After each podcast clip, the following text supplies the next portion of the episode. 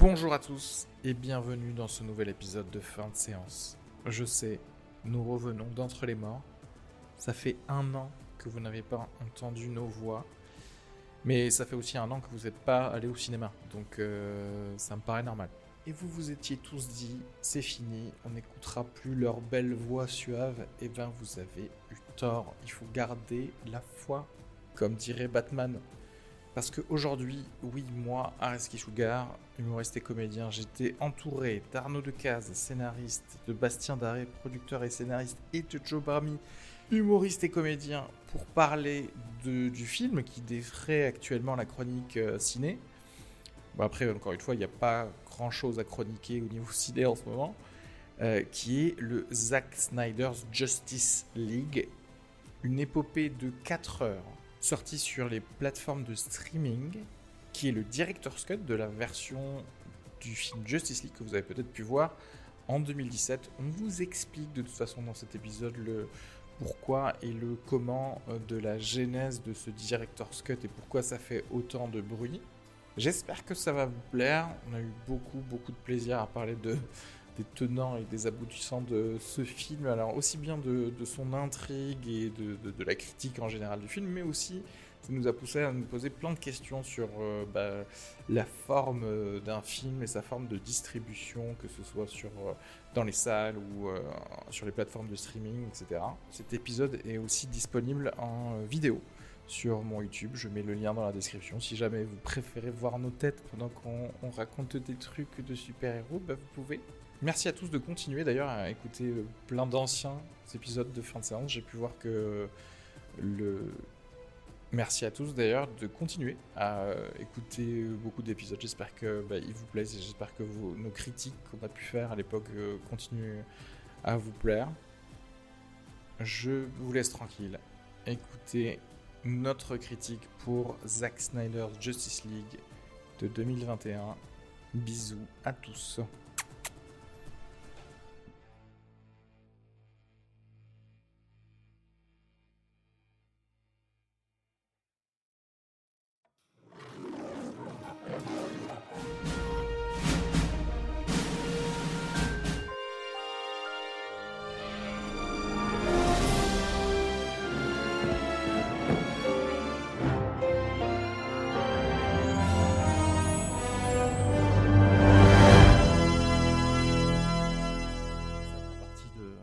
Du début du podcast. Oui, oui, oui. Parce qu'en fait, ça fait partie du début de, des conversations d'absolument tout. et Ça n'existait pas. Déjà, en plus. J'aimais bien quand c'était celle moi. Ouais. euh, et bien, bienvenue à tous dans ce nouvel épisode de fin de séance. Un épisode spécial. Je sais pas pourquoi j'ai décidé de faire revivre le podcast, mais pour Zack Snyder au final. C'est beau, comme lui a fait revivre Justice League. Exactement. Et comme ils C'est ont fait saut revivre 2017 ce qu'on est en Superman. train de faire. C'est clair. Est-ce que, alors d'habitude, le fin de séance, on commence toujours par un peu des, des news du ciné ou alors des choses qu'on a pu voir dernièrement? Alors les news du ciné, je vous avoue, ça va être un peu. va que du suicide. Ouais. Des gens qui sont morts, qui suicident, qui peuvent plus bosser. C'est quoi les news du ciné, Bastien? Bah, Toi qui es producteur, tu devrais euh, pouvoir nous dire. Ah, Il y, en a pas, il y a, y, a, hum, y a 450 films français qui, qui attendent de sortir Ouais. euh, sur les étagères. Ouais. Donc là, euh, C'est ce que vous faites tous du coup. En fait, vous êtes en mode euh, bon bah forcément on va pas les, les sortir, mais à aucun moment tu te dis tiens bon est-ce que celui-là on le passe en VOD ou tu vois? Alors nous on est dans une phase sur nos projets, on est dans une phase de financement. Ah, Donc, ok. Du coup, la question est comment comment réussir à financer des films quand les distributeurs en ont chacun euh, Et X sur l'étagère. Mais par ailleurs, pour les distributeurs, oui, la question c'est est-ce que est-ce que les films peuvent aller sur les plateformes? Eh oui. Est-ce que euh, parce que est-ce est-ce que ça fonctionne? Par exemple, là bientôt va va sortir sur Netflix euh, un film sur Madame Claude. Je crois que ça s'appelle Madame Claude Ouais. qui était un, un- un film produit par les compagnons du cinéma, Florence Gasto, euh, qui avait normalement un avenir en salle. Bon, le film était compatible avec Netflix, ils ont Ouais. décidé de le sortir. Mais t'as plein de films français qui sont pas non plus compatibles avec euh, les plateformes. Oui c'est clair. Et eux, tu sais pas euh, dans quel circuit les... Puis c'est un manque à gagner énorme. Oui, par ailleurs, garder les films, euh, enfin bon, Oui, oui. bref. Donc, euh, donc non, il n'y a pas de nouvelles, à part que, que tout le monde attend et Attends. que les distributeurs savent vraiment pas. Ils ont pas d'annonce, ils ont pas de, de gens qui leur murmurent dans l'oreille. euh, des Oui, dates, rien du tout. Ouais, ouais, c'est- ça. Personne ne sait vraiment quoi. Ouais. Oui, oui. Et en plus, euh, parce que c'est bien Roselyne Bachelot, la ministre de la Culture. Elle a le Covid. Oui, Elle a le pareil. Covid, donc. Ben, T'as t'as raison de demander, on se demande. donc, euh, Moi, je crois qu'elle est. Moi, je suis resté sur C8 avec elle. hein. Oui, c'est ça. C'est la chroniqueuse, Et là, qui est au gouvernement. Plutôt bien, en fait. Il fallait qu'elle reste là. Et, euh, et en tant que scénariste, du coup, là, la question pour Bastien et, euh, et, euh, et Arnaud, qu'est-ce qui se passe? Bah, Est-ce que vous pouvez plus écrire? Est-ce que vous avez plus envie d'écrire ou pas? Parce que je sais que nous, en stand-up, c'est particulier parce que si on peut pas euh, tester avec un public, c'est on n'a pas envie. C'est-à-dire, moi, je préfère écrire là, littéralement, d'autres choses, en fait. D'ailleurs, peut-être un peu plus de fiction, mais euh, C'est ce que je fais. Alors, Ouais. de mon côté, ce qui se passe, c'est que je suis devenu monteur à plein temps, en fait. eh ouais. bah ouais. Donc, Qui, euh, qui- ouais, qui ça, en fait, en formation vrai, de ça fait- C'est ta formation de base ou? Non, non, ma formation de base c'est scénariste, mais euh, je, je faisais les deux. Et donc là, je, je monte des dessins animés parce que les dessins animés, ça, ça continue à être, euh, Eh oui. à être produit, quoi. Ouais, c'est clair. pour, euh, pour, passer, pour passer à la télé. Donc euh, j'ai du boulot comme ça. Et en fait, euh, genre, j'ai pas écrit depuis un petit moment. hein. Mais sinon, ah oui, d'accord. Mais parce que ta créativité personnelle, tu, tu trouves que tu t'écris ou pas? Non. Non. Ouais. Euh, Non, non, j'ai- j'écris pas, je vais te dire, euh, je regarde plus de films même. Je suis vraiment euh, dans, un- dans une phase, je suis hyper blasé de pas pouvoir t'es aller au t'es cinéma. en de dépression, quoi. Ouais, ok. Le, le plus, c'est le cinéma. Ouais. Le cinéma, c'est fou comme ça manque là. Ouais, C'est- sais, la petite. Moi, j'adore les séances du matin. Ouais. Aller tout, tout seul là, f- faire une petite séance du La petite matin de là. 9h là. Ouais, J'ai une femme qui veut voir tous les films avec moi, donc Ah, je, suis jamais seul. le gars, il est dégoûté. mais. euh, Les autres, mais c'est vrai que les pop-corn, le petit film Oui. qui commence. les- Ouais, ouais, ouais. Hum, Et puis par ailleurs, pour, pour le, le scénario en général, tous les films sur lesquels tu étais engagé en développement avant euh, sont toujours en écriture. La question, elle va se poser dans un an et demi, ou Oui. dans deux ans. C'est-à-dire, est-ce qu'à un moment, il y a l'espace pour tous les produire? Au clair. vu de tout ce qu'on se disait, ces films sur, sur les étagères, quoi. ça. Ouais. Mais bon, pour, pour l'instant, euh, les phases de développement engagées euh, demeurent, quoi. Ouais. Voilà. Et euh, bah, justement, en termes de consommation de films, tu... Arnaud, tu disais que tu regardes pas de films, donc ça veut dire que le seul film que tu as regardé dernièrement, c'était euh, Justice League. Ouais, je, je te remercie d'ailleurs. Sugar. De rien. Je sais que je suis payé par Zack Snyder juste pour que tu, toi, personnellement, tu regardes le. Mais je sais qu'il voulait que je le voie, Zach, mais. euh, Mais voilà. Et, euh, et vous, est-ce que vous voyez que. Est-ce que vous regardez plus de films? Parce que j'avais l'impression qu'il y avait ce côté. euh, Enfin, toute cette période qu'on vit qui était un peu plus euh, propice à binge-watcher des séries parce que, ben, il y a ce côté, on est bloqué à la maison et pas forcément regarder des films. Et, euh, et je sais pas. forcément que- les bonnes séries non plus. Ouais, et c'est non mais c'est vrai. Bah oui, C'est- tu as tellement de, de, de choix. De choix et donc, que de ouais ouais. que tu. Moi, j'ai repris Flash pour dire. Et ben, ben, C'est tu rigoles, mais moi j'ai, j'ai, bon après c'est une nouvelle série, on en pourra en parler d'ailleurs pendant, mais euh, Superman and Lois, Ah, tu sais, et moi je trouve ça pas mal d'ailleurs, Bah, mais je euh, trouve ça super. ouais, Je la trouve super. Il y a un petit côté Man of Steel. ouais, et je, Ouais, je- ouais. d'ailleurs peut-être que dans la discussion de Justice League, je dirais pourquoi je trouve euh, que cette série en fait euh, bah, ne passe pas à côté de certaines choses qui, ou le film d'ailleurs, euh, ça passe. Déjà, ils ont fait plaisir aux fans. L'intro du premier épisode, elle est. Je l'ai remis deux, trois fois parce que je dis putain, ouais, bah voilà. Et, ouais, voilà. Ils ont compris. Et euh, le costume du début, enfin, la, la, la première scène de. Moi, je peux spoiler ça parce que j'ai- Tu peux spoiler une série, je pense, de CW, il y a Voilà. pas de souci, je pense. Et il a le costume de, de la, de la pochette des années, de la Ah oui. première pochette du film, avec la voiture verte. Bon, c'est un peu plus moderne, mais en tout cas, j'ai trouvé ça, ce clin d'œil stylé. La série va parler de quelque chose qu'on n'a pas beaucoup développé dans les, ni les BD, ni les films, ni les séries. Qui est la famille, euh, la vie de famille, de. puis même ouais. euh, une famille qui a déjà bien, bien la famille, quoi. Oui, oui, oui. Le gosse n'a pas un an ou deux, ce qu'on aurait pu voir dans certaines BD. Là, les enfants ont Oui, avoir deux. ces espèces de non-personnages qui sont juste des bébés et qui sont juste des, comme, comment dire, une sorte de faiblesse en plus pour un ennemi à, à avoir. Non, là, c'est des personnalités avec genre des problèmes psychologiques ça. à gérer c'est assez Même intéressant. si tu as vu tous les épisodes. De jusque-là. Ouais, jusque-là. Voilà. Attends, j'ai pas vu le cinquième. j'ai pas, hier soir, je dis, mais il est sorti. Après, j'ai dit, bon, je suis sur Flash. Voilà. Sur Flash. C'est nul, Flash. Mais oui, mais c'est alors c'est ça. Regarde, parce que c'est c'est d'ici, quoi. On, re- on revient à ça parce qu'en fait, tu vois, tu regardes une série où tu sais, ou que t'avais abandonné parce que tu savais que c'était nul. Ouais. Mais là, en ce moment, voilà, on est dans une consommation et moi j'ai, alors j'ai opéré euh, depuis un mois avec euh, avec ma meuf une sorte de truc de non, on va regarder des films. Mais genre c'est un c'est un effort. C'est vraiment euh, alors que c'est génial. On regarde des films, les films ils sont bien, Mm. mais pour le faire, euh, parce qu'il y a, ce- il y a peut-être effectivement ce côté, bah, je peux partager avec personne d'autre, je peux en parler à personne d'autre en fait, tu vois, et donc euh, je sais pas. Bah, c'est vrai que hum, moi j'ai l'impression d'alterner un peu, mais, je- mais je me suis remis à la série que j'avais un peu délaissée. Euh, et on s'y est remis en, en couple aussi. Laquelle, laquelle? On s'est remis à des séries, pardon. En fait, j'avais un peu arrêté de regarder des séries depuis Oui, un oui, moment, ça, un oui, peu moins. Et, euh, et du coup, ça a été l'occasion de, euh, par exemple, de découvrir Normal People, Gangs of London, Ok. euh, série, deux séries euh, assez épatantes. euh. Gangs of London, c'est- parfois un peu débile, mais qu'est-ce que c'est joliment mis en scène et, et, euh, et qu'est-ce que ça donne envie? Et Normal People, c'est magnifique, l'histoire Ouais. d'amour, c'est hyper Ah ouais beau. Ouais, c'est vraiment super beau. ça, non My Canal, je Et crois. les deux sont sur Stars. Oui, c'est ça. Alors si t'as My Canal, euh, alors nous on a les trucs, le pack série de Canal Plus, Ouais, et du coup Stars en fait partie. Bah, je dois l'avoir. Et ça, c'est hyper beau. Mais, mais voilà, c'est vrai que. Après, effectivement, le fait de, de rentrer dans des longues histoires, de. Ça donne l'impression de fréquenter des gens. en fait. c'est peut-être ça, non mais oui, c'est vrai, tu les vois ouais. vieillir, tu Ben les vois grandir à l'écran. Il y a toujours ce truc ça. euh.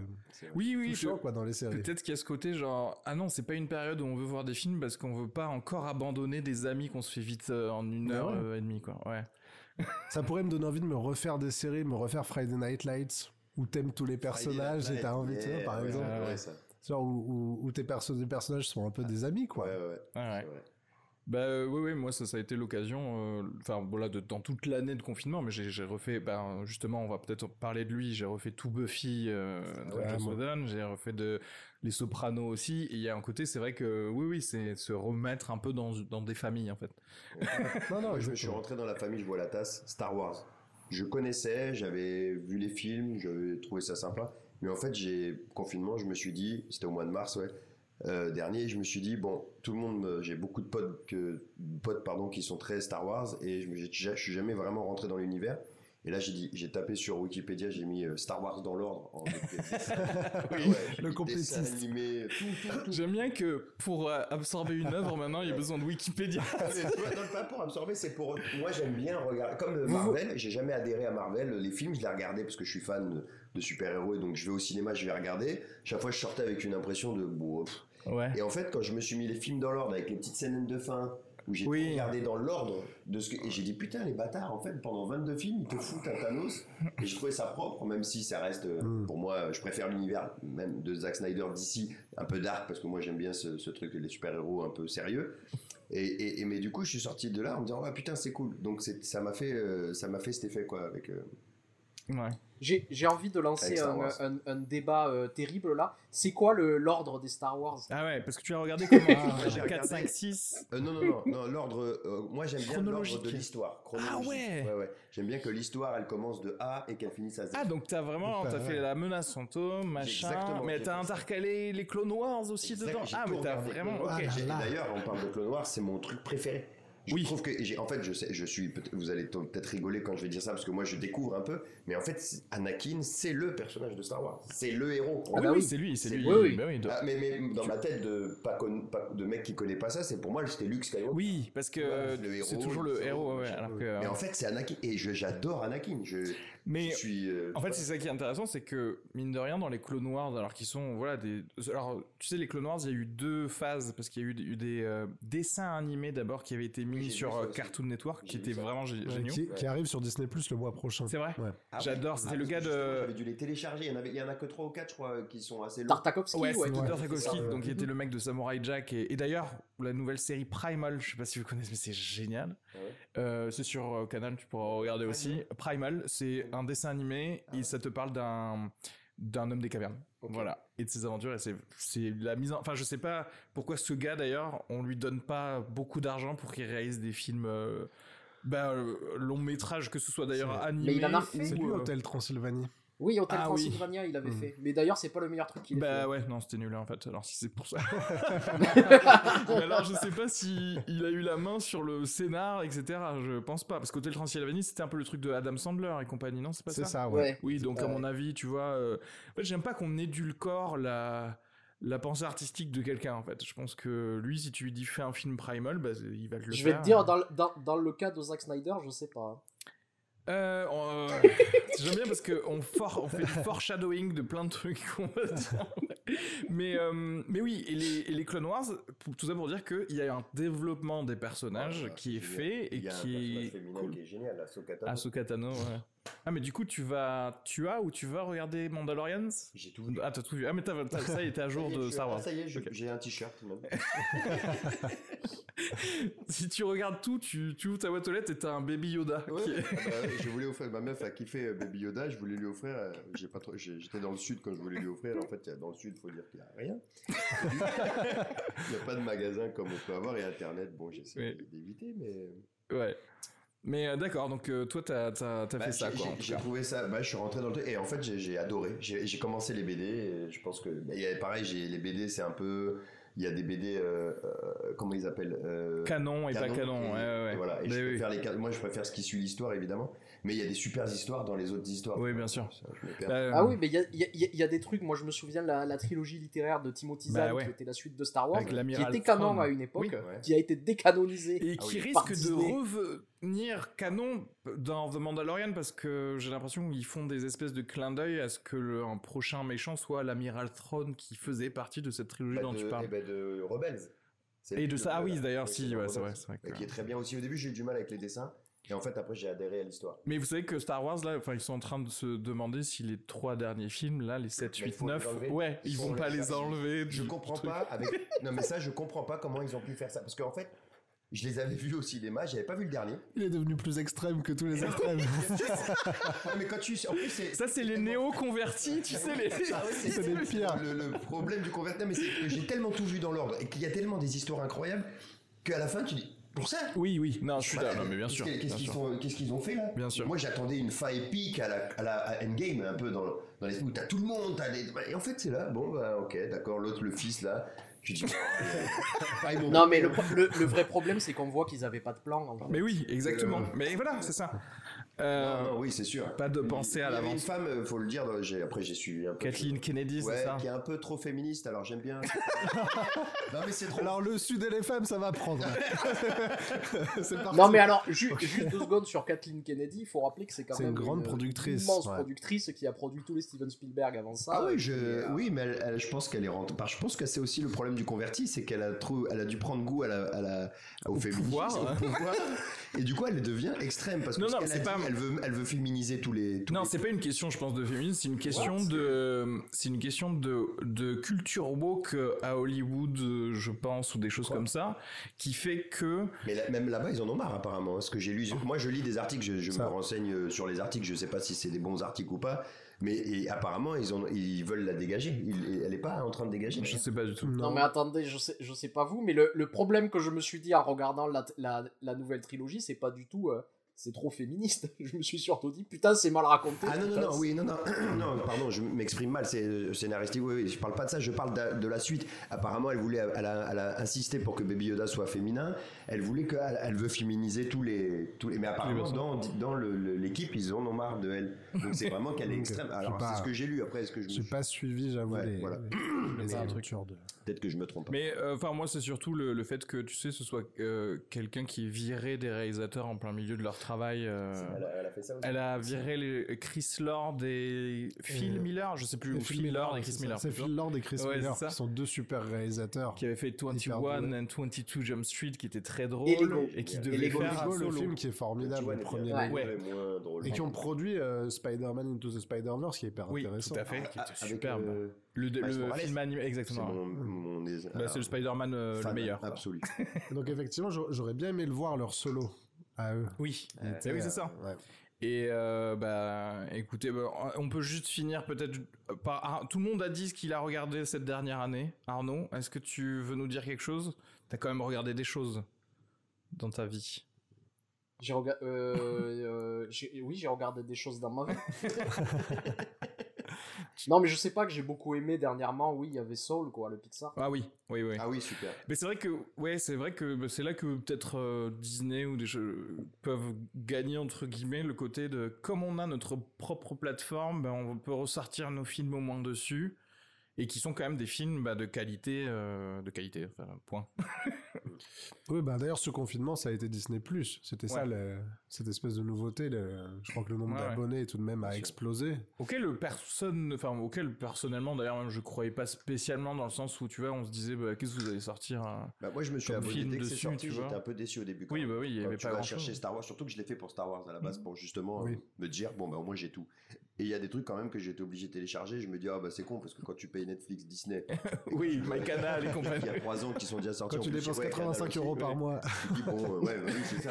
Bon, les gars, euh, me- m'envoyez pas de lettre Adopi parce que là, je vais, là, je vais vous engueuler. hein. Vraiment, je paye 150 balles par mois d'abonnement, donc euh, oui, oui, pas. c'est vrai que moi il y avait ce fantasme euh, de, de renvoyer tu sais ma carte euh, UGC illimitée à Adopi parfois Oui, c'est clair. J'ai tout, je- en fait. ouais, ouais. J'ai tout et vous l'avez pas mis. C'est votre faute. Au revoir.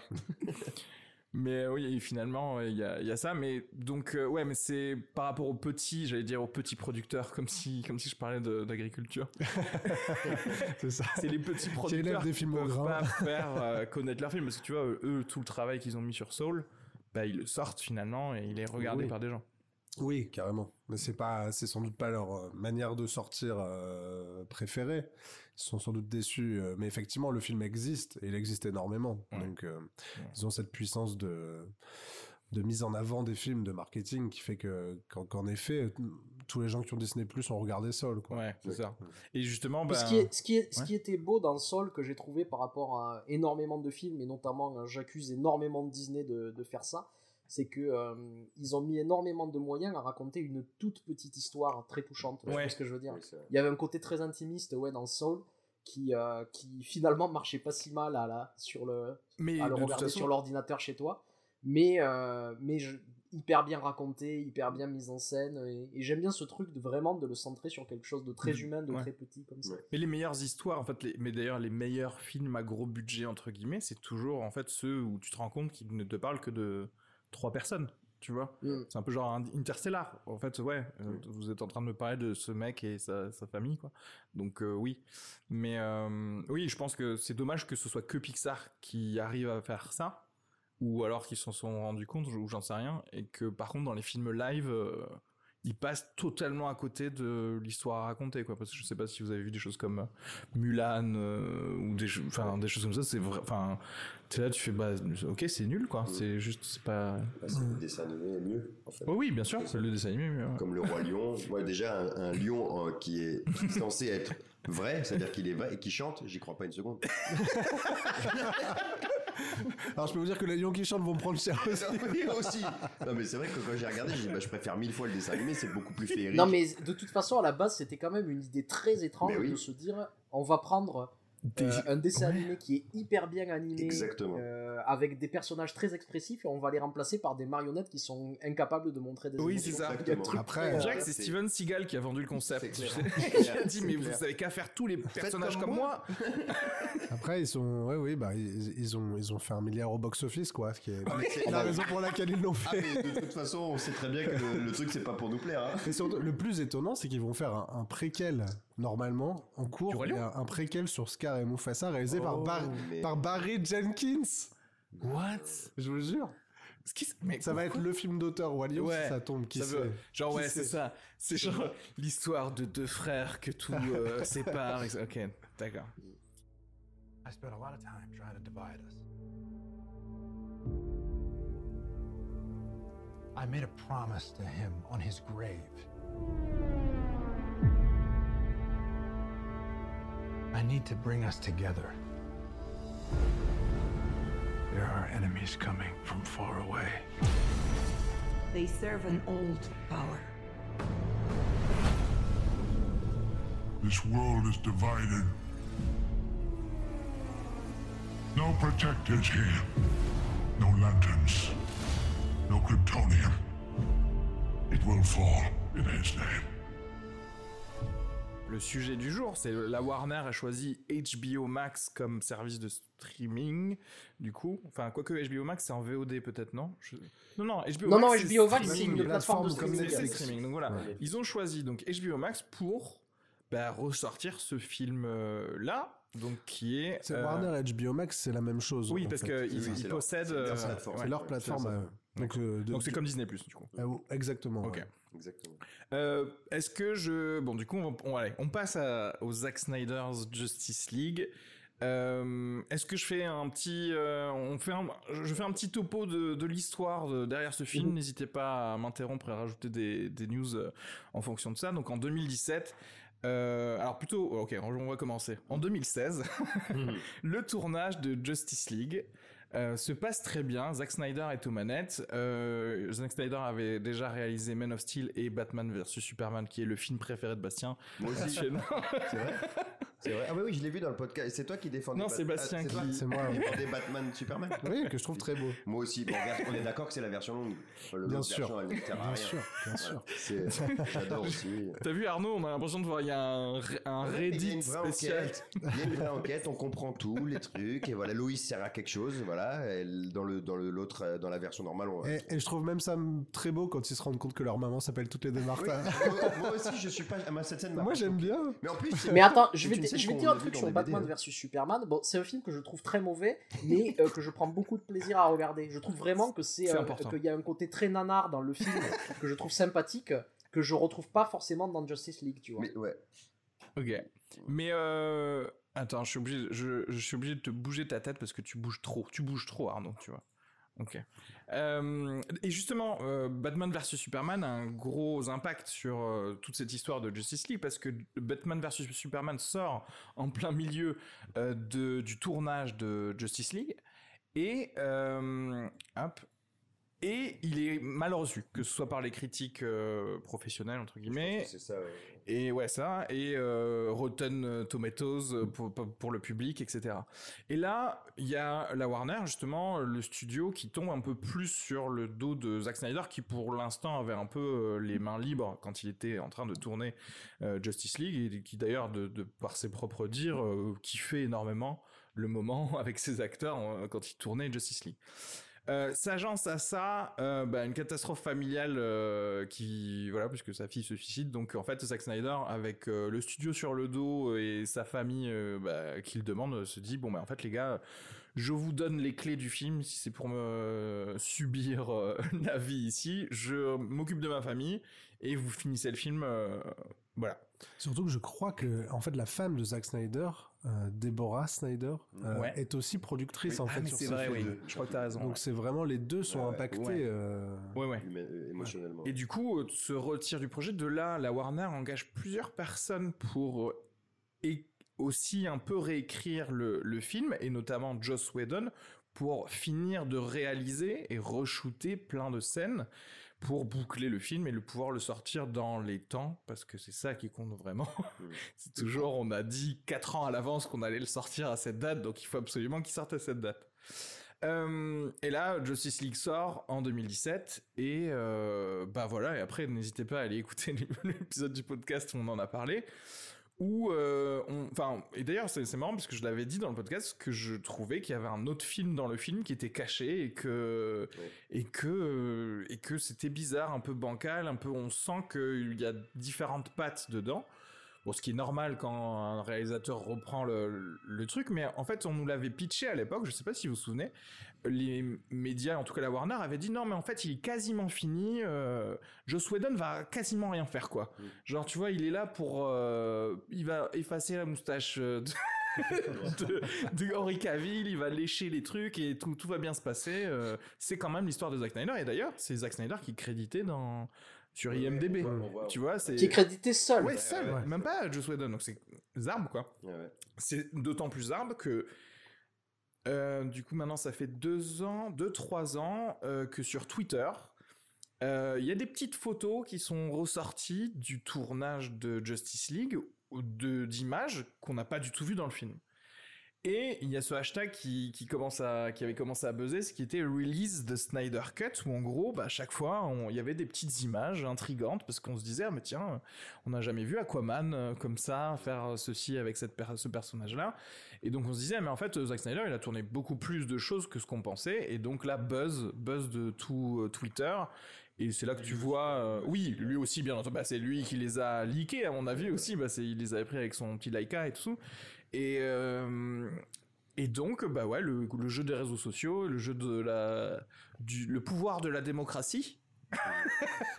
on vote pour Trump, mais on relise la Snyder Cut. donc, euh, tout va bien. Et, euh, et donc voilà. Euh, et donc finalement, euh, la Warner revient vers. euh, au début, la Warner dit, enfin, ne dit rien. Puis la Warner vient vers Sny- Snyder en, en mode. Bon, euh, ça coûterait combien, euh, genre un remontage du film, tu vois? Et après, euh, Zack Snyder leur dit, mais en fait, on peut pas faire que remonter, il faut, on est obligé de re-shooter des, enfin, de refilmer des choses, etc., etc. Et D'ailleurs, il reshoot assez peu. Je crois qu'il visiblement, il a re-shooté 4 minutes de film. En fait, Ouais. les 70 millions de dollars sont intégralement VFX. Aux effets spéciaux, Ouais, d'accord. Oui, qui, effectivement. Il y a la com, il y a une com énorme derrière. Alors ouais. la com est énorme, mais je, je ne sais. Je Ah, crois que les sais pas si 70 c'est- millions, c'est c'est vrai. vraiment Ah ouais. euh, le taf pour euh, finaliser les Alors VFX. si, si j'ai bien compris, c'est euh, c'est les deux derniers épilogues qui ont été euh, qui ont C'est été ça. tournés euh, C'est le- euh, dans ce reshoot. Le- le- C'est-à-dire ouais, le rêve de Batman et, euh, Ah et oui, la dernière tout scène. à fait, oui. Oui, c'est tout. Puisque dans le rêve Il avait filmé tout le reste, en La fait. dernière Ouais. scène quand Martian Hunter vient voir. Oui, Exactement. c'est ça. Il y a un truc qui est drôle quand même, c'est Ben Affleck qui se tient comme ça pour essayer d'être comme il y a 4 ans, mais il est. Il a maigri, il a, il a vachement maigri. C'est ça, c'est ça Oui, m'a oui. gêné le costume où il y a quatre couches de derrière euh, son corps. Tu dis, bah, gros, t'aurais juste dû pousser un peu plus pendant. Ouais, c'est ça. Bah, comme quoi, euh, bah oui, il n'est pas Batman qui veut. Hein. Ah, il est sorti vraiment. Il a essayé, tu vois les bras, tu dis, bah non, ça fonctionne pas, mon.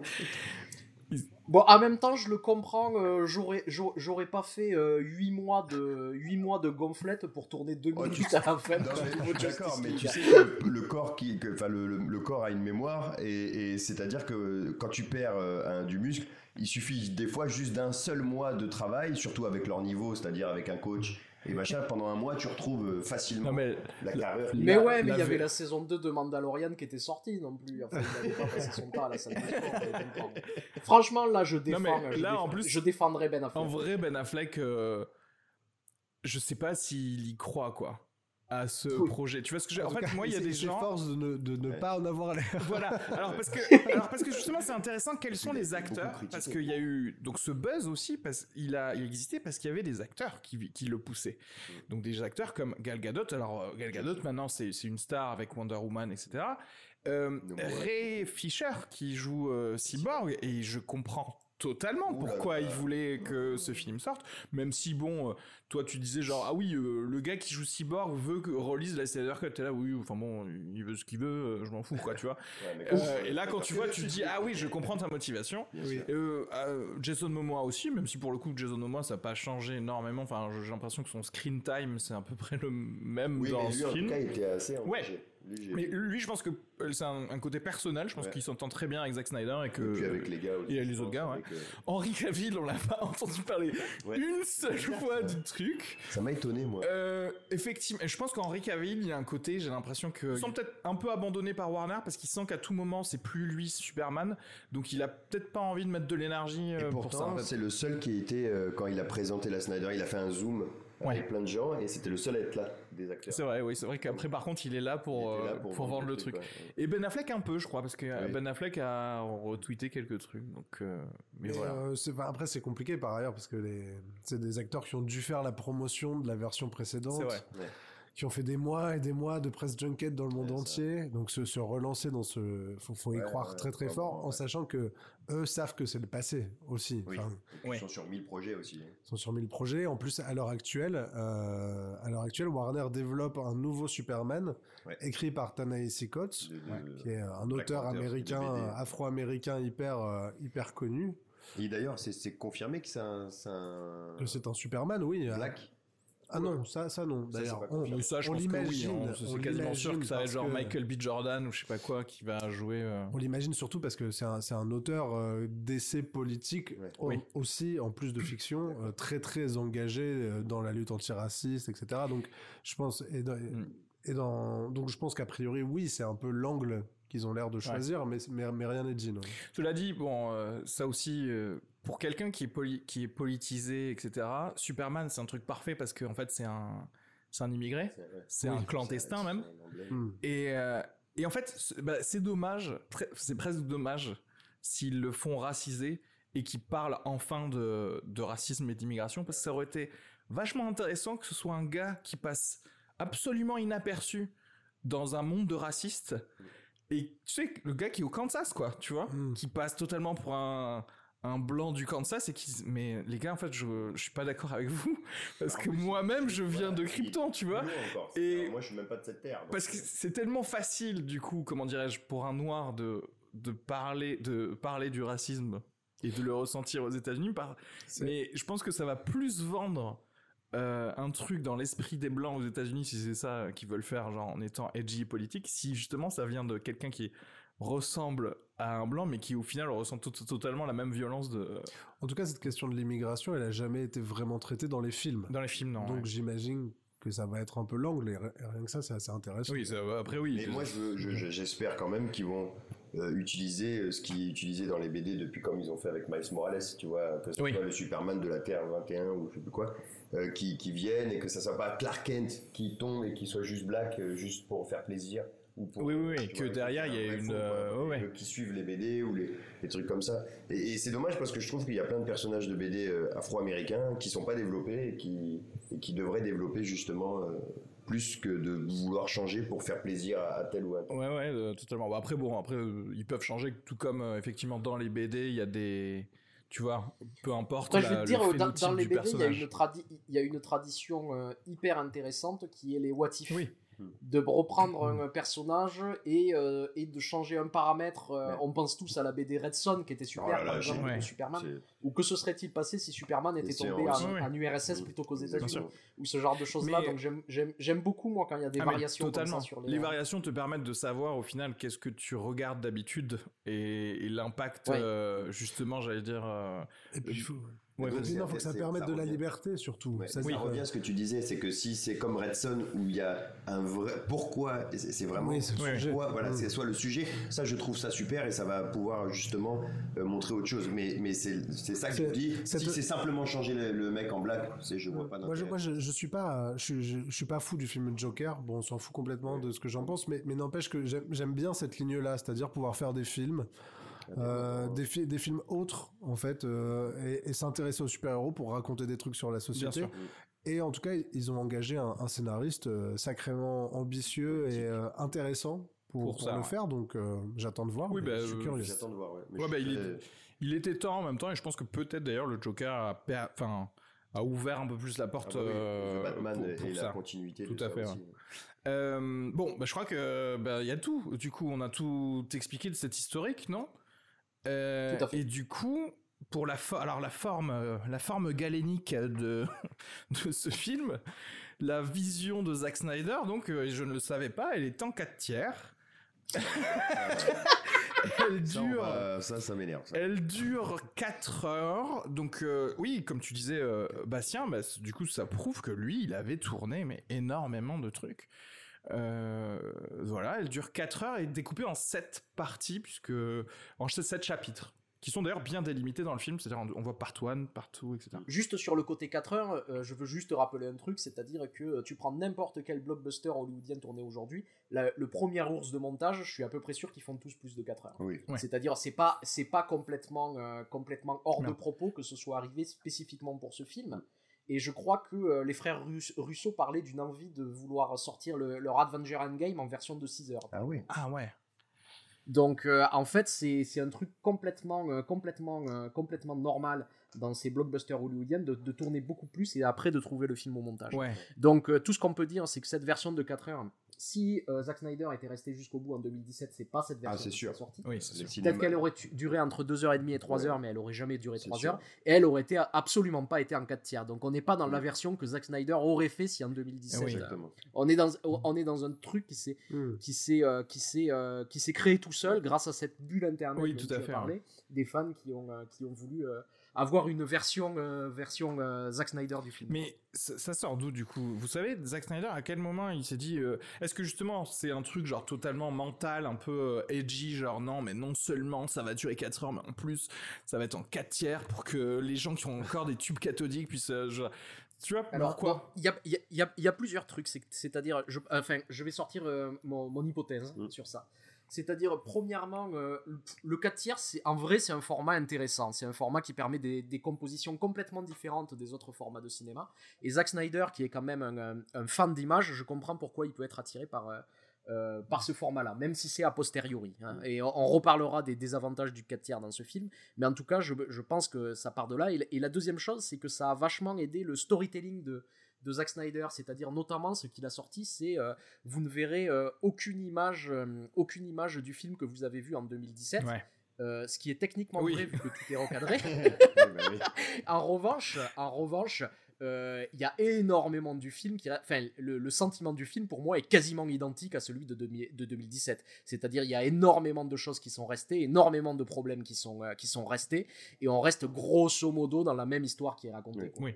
Euh, Ton avis, ton hypothèse sur le. Mon hypothèse sur quoi? Sur le 4 tiers, pour le, va 1,33. dire, ouais. Euh, Où est la durée je sais pas. je, suis- je suis complètement d'accord sur le sur, sur cette euh, envie de, de, de marquer le film de son saut en disant aucune image que vous avez déjà vue c'est que c'est absolument ça c'est un truc on c'est qui pisse le plus loin et puis tu vas Ouais, mais ceci dit je trouve aussi que, que Snyder enfin fait des choses intéressantes avec le 4 tiers je pense notamment on pourra rentrer dans le détail plus tard mais le, le retour de Superman au Kansas cette euh, cette image façon la prisonnière du désert avec lui qui descend en vertical puis ce travelling arrière sur la balançoire enfin la verticalité dans la composition je trouve quand même que il fait plein de choses intéressantes, d'autant qu'en fait, on se rend compte, un truc auquel j'avais pas particulièrement réfléchi, mais c'est vraiment un, il y a plusieurs types de compositions, euh, et, lui, il cadre vraiment au centre, Au les personnages sont toujours au centre. Absolument, ouais. Donc c'est, c'est très, euh, d'abord parce que ça, ça favorise la lisibilité, et puis, euh, et puis du coup, c'est, ça s'accorde très bien en 4 tiers, on perd pas d'informations importantes, puisqu'il Ouais, ne se joue rien sur les côtés.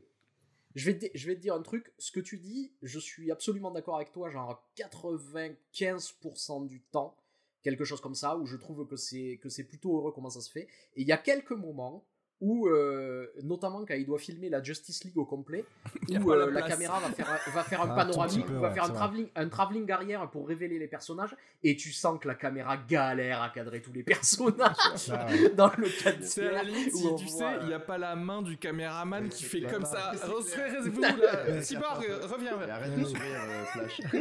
Vraiment. Non, non, c'est vrai pour les plans d'en- c'est vrai pour les plans d'ensemble euh, des 6 quoi. Oui, 5, voilà. 6, mais effectivement, t'as un côté, t'as l'impression un peu de truc Instagram, Oui, ça Ouais. coupe un peu sur les côtés. Mais d'ailleurs, le film a été, mais c'est intéressant quand même parce que le film a été promu via Instagram. Donc en Mhm. fait, Mhm. euh, toutes ces images qui, ont- qui, qui ont d'abord Ouais, été vrai, utilisées pour nous donner envie, elles étaient dans ce format en fait vertical. C'était pas du 1.33, c'était du 1.1 parce que Oui, c'est le oui. format. Mais quand même. Oui, il y, a un- il y a un truc. Il y a une, ouais, il y a une volonté de verticalité Moi, de personnellement, ça ça m'a fait chier. Après, j'ai pas aussi euh, la technique. euh, Vous, avez- vous allez avoir un regard, euh, voilà, de. de- de- Mais, mais ça m'a fait chier parce que je me suis dit, bah, euh, j'ai l'impression que c'est pour masquer les mauvais effets spéciaux qu'ils ont dû. Parce qu'il y a des fois, enfin, quand la, le moment où Flash ou Superman, machin, euh, là, ce moment-là, j'ai Alors- trouvé que c'était pas très bien fait du tout. Je vais, Ouais. je vais te dire un deuxième truc, ça euh, c'est vrai aussi, c'est-à-dire que ça coûte moins Et cher oui, voilà, Il y a moins de, Oui. il y a moins de parties d'image quoi, moins de pixels à refaire. No- notamment, je me souviens d'avoir lu euh, sur euh, l'époque de Disney des années 80 où ils avaient commencé à vouloir sortir des, des dessins animés en euh, cinémascope. Ouais. Donc qui est le format le plus, euh, le Large, plus large. Et euh, ils avaient fait Taram et le, chaudron magique dans ce truc et ils se sont rendus compte que ça demandait tellement de boulot de remplir Ah ouais. cet espace sur l'écran en plus que ça, ça leur coûtait trop d'argent et il n'y a plus de dessin animé Disney qui est sorti en, euh, Cinémascope. en cinémascope euh, depuis. Donc oui, ça coûte beaucoup plus cher en fait. Plus Ah, l'écran ouais. va être large, plus ça va coûter cher de le Ouais, remplir. Donc il y a aussi, je pense, un Parce truc que- économique. Bah oui. Parce que la réalité, c'est que tu vois, euh, si tu pensais vraiment aux spectateurs, là tu sais qu'en ce moment, ils sont tous chez eux. Bah, Tu sais que tout le monde, tout le monde, ça n'existe plus de quelqu'un qui a une télé en 4 tiers. Ça n'existe plus. mon père. Euh, mais et et en plus il y a le côté ah on va vous faire revivre du cinéma je pense que vraiment si tu voulais faire du genre entre guillemets du fan service ben en fait non tu le faisais en 16 neuvième c'est à dire que tu sais il y a le côté bah non vous allez voir un truc euh, qui va vous en mettre plein les yeux, qui va vous, voilà. Et là, ça sonne un peu comme une, une espèce de volonté semi, euh, comment dirais-je, artistique d'auteur. C'est assez arty en- aujourd'hui le, le format 4 tiers. euh, Et d'ailleurs, j'y reviendrai parce que le côté artsy, je dans ce film personnellement, au niveau Zack Snyder dans le graphisme, je trouve qu'il y a beaucoup de de self-indulgence. Je sais pas comment on peut dire ça en français. Vous connaissez Une complaisance. De complaisance, pardon, putain, le gars qui est Jean-Claude Van Damme. Euh, comment on dit Comment. I'm how are you? Euh, français, tu mais c'est vrai, c'est vrai. Euh, mais beaucoup de, clairement beaucoup de complaisance, parce que, et qui d'ailleurs explique beaucoup les 4 heures, euh, Bah, où en fait, ah voilà, moi je vais vous dire, euh, Zack Snyder, je le mets dans un petit groupe de réalisateurs avec euh, Michael Bay et Mac G. euh, qui Oh sont non, des. tu, fais trop, tu fais trop d'honneur à MacG. Oui. J'adore Mac G. Mais pour Mike, Euh, je suis d'accord. qui sont des gars euh, qui viennent un peu tous de la photographie et qui sont des gars qui veulent faire des films d'action un peu pop, mais avec des images léchées. euh, qui sont plus ou moins bons en termes de storytelling d'ailleurs et de mise en scène, mais et là clairement tu vois que il y a des scènes où j'ai envie de passer 25 secondes. 25 secondes, c'est long. Hein. 25 secondes où personne ne parle, mais on voit Aquaman marcher sur un, po- sur un ponton et que je veux le voir avec deux vagues qui arrivent euh, sur le côté. Je me fais plaisir. Ok, il n'y a pas de souci. À quel moment, moi, tu me fais plaisir parce que c'est 25 secondes. Si tu t'avais pu les utiliser ailleurs pour développer un personnage, peut-être j'aurais plus apprécié, tu vois. Ce serait. Je pense que ça fait plus de 25 secondes. hein. Je pense que t'es gentil Oui, quand là, tu dis c'est 25 clair. secondes. Non, mais c'est intéressant parce que moi je trouve que c'est pour le meilleur et pour le pire ça. Parce que par exemple, la première fois que Batman va essayer de contacter Aquaman, à un moment Aquaman va s'enfoncer dans les eaux. Mm. Et là d'un coup, alors qu'il il part dans l'eau, Oui, putain. il part dans l'eau et là il y a un cœur de meuf, je sais pas pourquoi, mais il y a un cœur de meuf qui Ouais. chante un chant, un chant nordique. Ouais, ouais. Moi j'ai beaucoup aimé. Moi, j'adore, moi, j'adore ça. J'adore, c'est-à-dire que il chante et là, il se passe un truc, c'est que genre euh, le comédien est en train de se peler les couilles dans, dans une eau froide. T'es supposé, euh, enfin, il y a un côté un peu spectaculaire à voir sa disparition. Et, euh, et Batman tourne la tête pour regarder cette femme qui chante et il revient Mm. et il a disparu. a disparu, ouais. Et là, je trouve que dans, dans cette durée absolument excessive, se produit quelque chose d'intéressant. Et puis parfois, tu as par exemple cette scène où on, re- on découvre différemment Barry Allen qui va euh, Oui. sauver Iris West. Là, par contre, c'est. Scène que je trouve moi euh, séduisante sur le papier. Ouais, oui. Alors, Oui, ça commence et tout. Il arrive, ralentit, la sauve. Elle a un accident de voiture avec, avec un bus. Pour ceux qui l'ont pas vu, avec, avec un, avec en fait, c'est ça, avec justement, avec un, un truc de hot dog et un camion. Et donc, dans, dans la collision, elle devrait mourir, mais flashé là, tout va bien. Voilà. Et, des, et des saucisses de hot dog sont projetées dans les airs. Et donc, découverte de cette femme qui sera la femme de la vie de Barry Allen. Et il la Avec découvre au ralenti. Et c'est hyper beau. t'es- enfin, franchement, moi, je suis la ému. musique- et là, d'un coup, dingue, la la musique est musique chou- est et tu- incroyable. je suis ému. Et d'un coup, entre une saucisse dans Ouais, le champ. Et là, Flash change son attention et regarde la saucisse pendant autant de temps qu'il a regardé cette jeune femme. Ça. Et, euh, et il prend la saucisse et puis finalement ça va servir à un truc narratif où il va pour obtenir un boulot, on s'en Oui, fout. Mais, mais, c'est ça le problème. Là, c'est la, là, c'est la complaisance dans les durées. C'est-à-dire que quand J'ai une une ou deux choses à rajouter sur cette scène d'ailleurs euh, qu'on y parle. Euh, la scène, moi je l'ai trouvée euh, grosso modo complètement ratée. Je vais m'expliquer. hein. C'est-à-dire que, bon, déjà cette scène, j'ai l'impression de l'avoir vue dans Days of Future Past, sauf qu'elle était bien plus belle, bien plus réussie dans Days of Future Past, sur la Ah, vitesse de cuisine. où il y avait une, Oui. La cuisine, ouais. une très belle musique euh, lancé où, le truc, où, ouais. euh, où il reprend tout ouais, de cette scène, c'est-à-dire le ralenti, euh, la musique un peu décalée. Mais tu beaucoup vois, ont euh, repris cette scène. hein, Oui. À la suite. Oui, oui. à la suite. Il y a même eu Et- un épisode, pour vous dire, de et- Family Guy il y a, il y a deux ouais. semaines qui est sorti et justement où, euh, où Meg faisait ce que faisait Quicksilver, dans, mais pour oui. rien faire du tout par euh, contre. dans Oui, oui, Et dans l'humour. la, la, la grande différence, c'est là, et on va y reparler, je pense que c'est un des gros problèmes fondamentaux du film, c'est-à-dire Zack Snyder, il sait peut-être faire des images, mais il sait pas raconter une histoire. Et euh, quand, je, quand, je, quand je vois cette scène-là, je vois qu'il n'arrive pas à me raconter ce qu'il devrait raconter. C'est-à-dire que même dans sa représentation de la super vitesse, à aucun moment je ressens cette vitesse. C'est-à-dire si je sais pas que c'est Flash, je peux me dire c'est un mec qui arrête le temps peut-être, ou c'est Ah, mec mais il y a, ju- il y a- il y a des il y a des inf- il y a des informations qui sont complètement inutiles et qui te et qui te font dire que c'est peut-être autre chose. Il y a des éclairs partout, on sait pas d'où ils viennent. C'est pas clair quand je regarde ça. Et euh, la deuxième chose, c'est euh, le contraste avec cette musique. Bah, il l'a pompé à David Lynch dans, euh, dans Lost Highway, qui a, qui a réutilisé cette musique pour un truc euh, Ah ouais. amoureux dans le désert. C'était Song, Song for the Siren, qui est dans la, Oui. la fameuse scène de, du désert de, de Lost Highway. Donc en fait, il a copié deux scènes, il les a mélangées, et voilà, c'est ça Zack Snyder, quoi. C'est, euh, Après, là, je, là où je suis pas d'accord, c'est-à-dire que moi, cette scène, oui, émotionnellement, j'en ai rien à foutre parce que bah, Iris West, j'en ai rien à foutre, je la connais pas et lui-même ne la connaît pas. Il vient de la rencontrer, etc. Euh, après, je, suis fan de manière générale de scènes euh, où le monde euh, est perçu différemment par euh, un, pro- un protagoniste. Donc ça, je vais déjà un peu aimer. Là où je suis pas d'accord, c'est que par contre, si au niveau de la, comment dirais-je, des implications techniques de son super pouvoir, j'en ai appris plus. Et d'ailleurs, je sais pas si vous avez remarqué, ça, Flash n'interagit pas pareil dans ce Justice League que Ah oui. dans l'autre Ah Justice ouais, League. bah, Et s'il y a une idée derrière par rapport à l'utilisation de son pouvoir.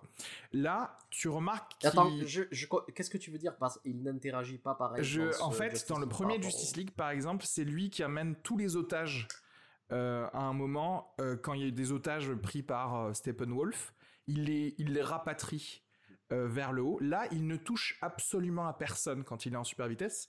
Parce que bah, c'est ce qui est normal, si tu es en super vitesse, tu tues des gens en fait Ah si oui. tu les touches. Ça.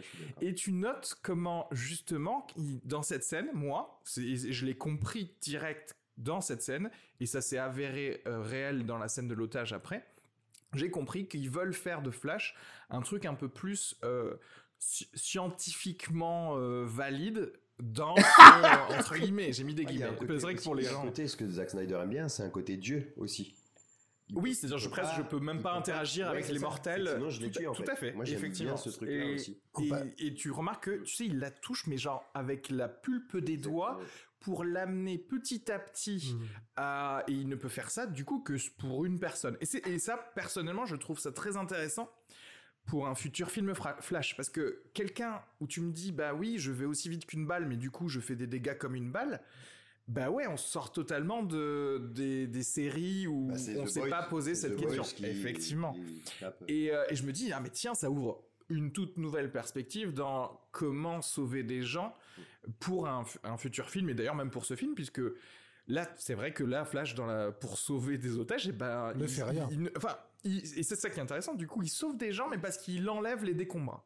Hmm. Et je me dis, ah ok, euh, on veut réécrire un truc. Mais après, je suis totalement d'accord avec toi, où c'est juste une explication technique de son pouvoir. Mais après, euh, émotionnellement dans ce truc, euh, mettre du mettre du Léonard, pas- c'était pas du Léonard Cohen, mais Non. mettre une musique classique euh, devant une scène d'action.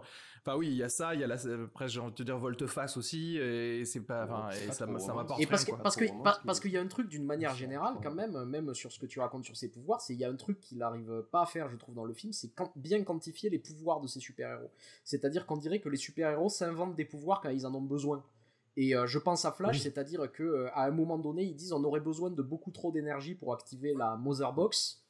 Euh, et malheureusement, euh, on ne sait pas où trouver cette énergie. Et tout d'un coup, il y a Flash qui dit ah mais si je vais, si je cours euh, à une vitesse proche de la vitesse de lumière, la ouais. lumière, je peux créer suffisamment d'énergie. Et ça sort de rien. Ouais, ouais. C'est-à-dire à aucun moment je peux anticiper ce que font les personnages. Alors, ne parlons pas de cyborg. J'aurais aimé un même petit, pas ce qu'il un petit de faire. Batman ou une petite même euh, Diana qui est là genre depuis des apparemment des milliers d'années, ouais, qui, qui, très bonne vanne. C'est c'est pas Flash, hein, parce que Flash, les Flash, ses vannes passent tous à la, tout à la trappe. Ouais. La seule bonne vanne, c'est. euh, c'est Cyborg qui l'a fait. qui vit à 500 000 ans, donc elle est jeune pour tout. elle- tout le monde est jeune. Tout le monde est jeune, ouais. Mais euh, où personne ne l'arrête, c'est-à-dire qu'en fait le gars t'annonce qu'il peut courir aussi vite que la lumière, genre pause, attendez. Euh, quoi? Qu'est-ce que tu viens de nous dire? Tu veux pas nous expliquer un peu plus de, de tes pouvoirs? C'est vrai que Donc, euh, ils les, les personnages s'inventent des pouvoirs, on dirait, tu vois, dans ce film, quand il y en a besoin. C'est ce qui fait notamment que j'ai aucune émotion dans les scènes d'action, parce que euh, à aucun moment j'ai peur pour les personnages. Je vois que que les qu'il n'y a pas du tout d'anticipation, tu vois, du problème. C'est-à-dire qu'à chaque fois qu'on me montre un problème dans ce film, que ce soit dans des scènes d'exposition ou des scènes d'action, la solution est donnée tout de suite. Comme si elle n'avait pas besoin d'être cherchée, comme Ça, s'il n'y je suis avait pas besoin d'installer un suspense. Ça, je suis d'accord, et c'est d'ailleurs ce qu'on pourrait mettre à l'ensemble du film, c'est que j'ai jamais peur. oui. Ouais. J'ai jamais peur ni pour l'humain, alors que par exemple un Man of Steel, il y a un vrai impact. Tu te dis waouh, le, le- quand il y a à la fin la scène où il y a tous les bâtiments, enfin toute cette scène, les humains sont impactés, et que là j'ai l'impression que bah il se passe, ah, c'est que entre eux, c'est un microcosme, que entre eux qui vont régler des problèmes entre eux. Et ça, ça m'a un peu gêné. J'ai dit bah ouais, mais je me sens pas. Alors peut-être parce que j'avais la version, je, je vais appeler l'autre film de 2007, je l'appelle la. Bon, bande-annonce.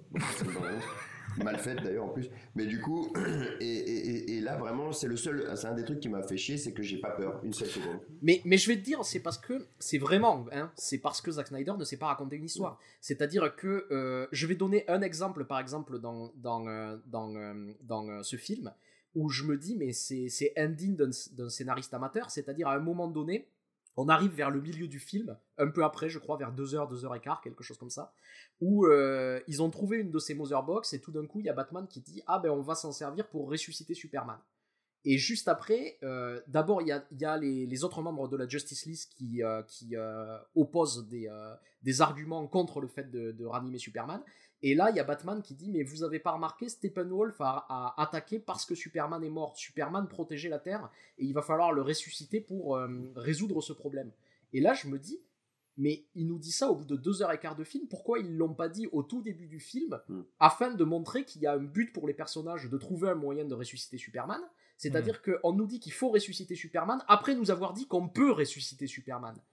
Où est, où la construction de l'histoire Où est la construction d'un suspense, d'un drame autour de ces personnages? C'est-à-dire tout s'écroule parce que la manière dont Zack Snyder a de raconter son histoire, et ça on le retrouve dans sa manière de mettre en scène les, les scènes d'action, où c'est plus important de montrer du kinétique, de montrer du mouvement, de montrer de l'image, plutôt que Ouais, de construire ouais, un- ouais. plutôt que de construire un suspense. C'est-à-dire à aucun moment Zack Snyder n'arrive à euh, faire du storytelling. C'est-à-dire il y a plus de storytelling dans euh, l'histoire qu'a raconté Snyder sur les réseaux sociaux de comment on lui a volé ce film plutôt que dans le film. Mais oui, oui, non, mais par, par ailleurs, c'est bourré de trucs débiles. Hein, le, c'est, je veux dire, en, en- c'est, c'est marrant. Moi, je suis, moi, je suis plein de parce qu'on n'a on n'a pas vraiment dit notre avis général sur le film. c'est vrai, hormis on- toi, hormis toi, Arnaud, c'est assez clair. moi, je suis, On l'a dit, mais aux premières Ah, mais- secondes. hein. je suis, je suis en fait, euh, moi, je suis, je suis tout le temps partagé pendant le film. C'est-à-dire que vraiment, je passe par plein d'états. Ouais. Euh, je suis tour à tour euh, agacé par euh, la débilité de postulats comme celui-là, là, de, de, de- Superman, par le père de Cyborg. Désolé pour ceux qui l'ont pas vu, je spoil. Le film est sorti quand même en 2017, donc on y va. Le père de Cyborg qui se sacrifie supposément pour qu'on puisse tracer la Mother Box. On est d'accord, ça, ça n'était pas dans la version n'est pas dans- 2017. ça- hein, ouais, J'ai vérifié après. Ouais. Donc il se sacrifie pour qu'on puisse tracer cette Mother Box qui est en fait cachée dans un endroit autour duquel il y a un dôme gigantesque. Ouais, ouais, ouais. Oui, qu'on ne sait pas, il n'y a pas en- des satellites. ouais, ouais, ouais. Batman six, Batman a ça 6 fait pas satellites. Je pense que n'importe qui s'est, du- s'est rendu compte qu'il y a un dôme au-dessus Ah d'une ouais. ancienne centrale Surtout nucléaire. C'est une centrale nucléaire russe. Genre, tu vas me Russe. dire, abandonnée. Ah et genre, il n'y a pas un satellite tout le temps dessus de base. Je veux dire, récemment, on a trouvé un- des monolithes en acier de 1m50 de haut dans le désert du Oui. Nevada Donc effectivement, et on n'arrive Donc, pas. ce, sacri- voilà, ce sacrifice-là, ce sacrifice-là ne peut pas m'émouvoir parce qu'il a pas de sens. Des trucs comme ça, t'en as, t'en as plein. comme toi, je suis à chaque fois mitigé. Et à chaque fois, tu, bah, tu sors du film, t'es obligé. Ceci étant, euh, ceci étant quand même, parce qu'on parle de, de, de kinétique, de, tu- on, on dit que là, là, tu dis que, que qu'il s'intéresse plus au mouvement qu'au, récit. C'est, c'est partiellement vrai, parce qu'en fait, ce qui l'intéresse effectivement, c'est l'émotion Mm. du mouvement. Et sauf que par exemple, on parlait de Flash. Moi, cette idée sortie de nulle part à la fin, quand Flash va dépasser la vitesse de la lumière, qui se retrouve au milieu des étoiles. Bon bah, franchement, j'ai pas vu ça et je sais pas si c'est parce que je suis pas allé au cinéma depuis euh, très longtemps, mais moi ça produit une émotion visuelle, Ah oui. Par contre, j'ai adoré Euh, cette scène. une véritable émotion visuelle, c'est-à-dire que il y a une croyance dans la, la- la capacité de produire des figures. Alors le film manque d'incarnation en plein d'égards, par contre ces figures. euh, je parlais de de- d'Aquaman qui va sous, qui va Ouais, dans ouais. l'eau avec ses, ses cœurs, mais il y en a plein des séquences comme ça où en fait, effectivement, sa version, elle devrait faire trois heures, il devrait hiérarchiser un peu ses priorités de récit. Enfin, bon, c'est- évident que le film est, est hyper inégal. Mais par contre, je trouve qu'il y a des propositions de, de, de, de cinéma, là-dedans, en tout cas, qu'il y a une vision d'auteur qui me manquait Ouais. dans la version sale, que là, je vois. Et ok, genre, ça me donne envie d'être... Enfin, tu vois, ça me transforme... quand quand- quand j'aime, ça me transforme en gros beauf euh, qui a envie de me faire de tatouer et de faire des, des push-ups. Mais au moins, ça me produit un effet, quoi. Oui, oui, je Parce que la version mais sale ne produisait pas du tout.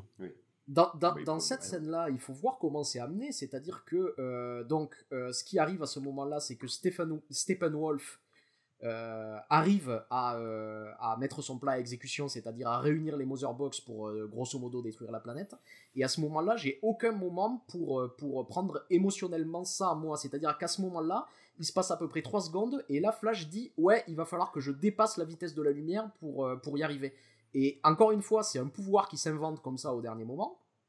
Et euh, ça, ça, ça arrive sans construction de suspense. Alors après. Oui, ni qu'on nous dise que c'est ultra dangereux ou que tu vas euh, li- à- arriver à tes Ouais. limites euh, en tant que. que Est-ce que c'est pas un problème qu'il aurait fallu sortir peut-être euh, le film Flash Eh ben, avant on en revient à ce que je voulais dire ouais, tout, tout à l'heure, c'est-à-dire que Avengers sort après chaque épisode de chaque super-héros, on connaît, ses on connaît limites. chaque- si on suit sait, on sait que euh, tu sais, mais on, on sait même des petits détails totalement débiles. En fait, tu sais, on sait que ah, euh, si Iron Man va trop haut euh, dans le ciel, euh, au bout d'un moment, euh, sa machine tombe en panne des conneries comme ça.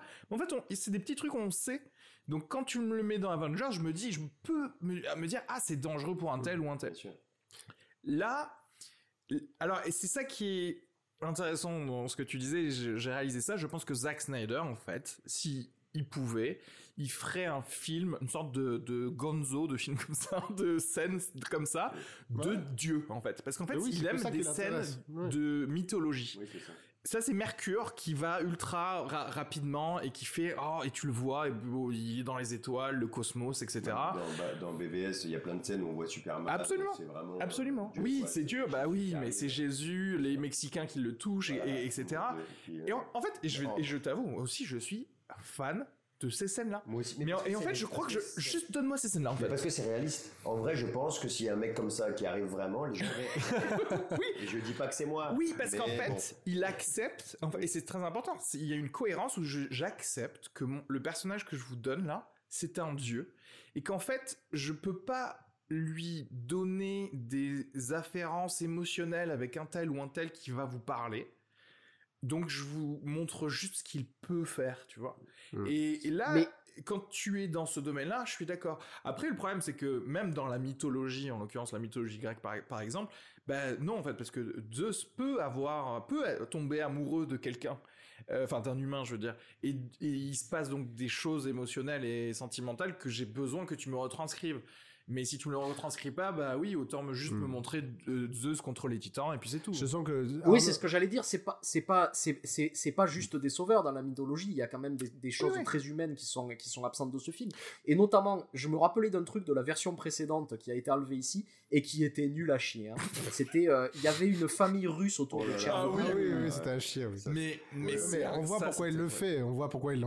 Mais ça, elle existe même plus cette scène. Il y a même plus d'habitants dans cette ville. hein, On voit pourquoi ils l'ont rajouté, c'est-à-dire que dans cette version de Zack Snyder, à aucun moment je sens le danger pour la Terre, vu qu'il est, il est, il est incarné à aucun moment. Mm. C'est-à-dire que euh, on connaît les pères de, ou les mères de toutes les personnes dans ce film, à aucun moment ils sont en danger à cause de l'histoire qui est Ouais, racontée. C'est-à-dire il a échoué à faire en sorte de relier cette histoire de destruction de la planète avec quelque chose de personnel pour les, perso- pour les personnages. Et d'ailleurs, une des scènes que je trouve les plus émouvantes du film a priori, ce qui est euh, Martha Kent qui va parler à Lois Lane Ouais. quand elle sort. C'est En fait, pas tu découvres que pas c'était Martha Kent. que c'était Ça, pas ça, elle. j'ai trouvé ça. euh, alors ça, j'ai vomi. j'ai- C'est terrible parce que la scène est hyper émouvante. Elle lui dit reviens vers les vivants. C'est un film sur le deuil. Enfin, tu dis. Ouais, ouais. Et là, Et puis Et en plus le- tu comprends pas pourquoi. Mais ouais. Tu comprends pas pourquoi, c'est-à-dire que le personnage, en sortant, Oui. il dit euh, euh, l'univers a besoin que tu retournes au Daily Oui. Planet pour écrire des articles. Le mec qui est au, Patago- au Pentagone, qui est au plus haut grade. Le de mec qui est au Et c'est mais jamais expliqué. 2 minutes 30 tout condensé entre Man of Steel lui, hein. et, et Ba- Batman vs Superman. C'est dans Man of Steel, tu sais. Mais oui, mais tu vois, imagine, le mec, euh, c'est son film préféré BVS, et il s'en souvient pas. Alors, et là, je me dis, en fait, Oui, BVS, regardez, c'est lui qui, donne, qui fait l'analyse de la balle. Ah, sont sur le banc avec Écoutez- Loïs. Et il lui Ah oui, oui, la c'est moi, je, je, vous, dire un vrai, truc. oui, Quand, quand je regarde des films de super-héros, moi, je suis un fanboy. J'adore, les- j'ai toutes les BD, etc. Quand je regarde un film de super-héros et que là, par exemple, ce film, je l'ai regardé avec ma meuf. Quand je regarde avec quelqu'un qui est pas un fanboy ou une fangirl, j'ai une responsabilité. Et je me sens, je peux être, je peux avoir honte pour Zack Snyder pas, quand il y a un des yeux qui ne sont pas des yeux de fanboy qui regardent le film.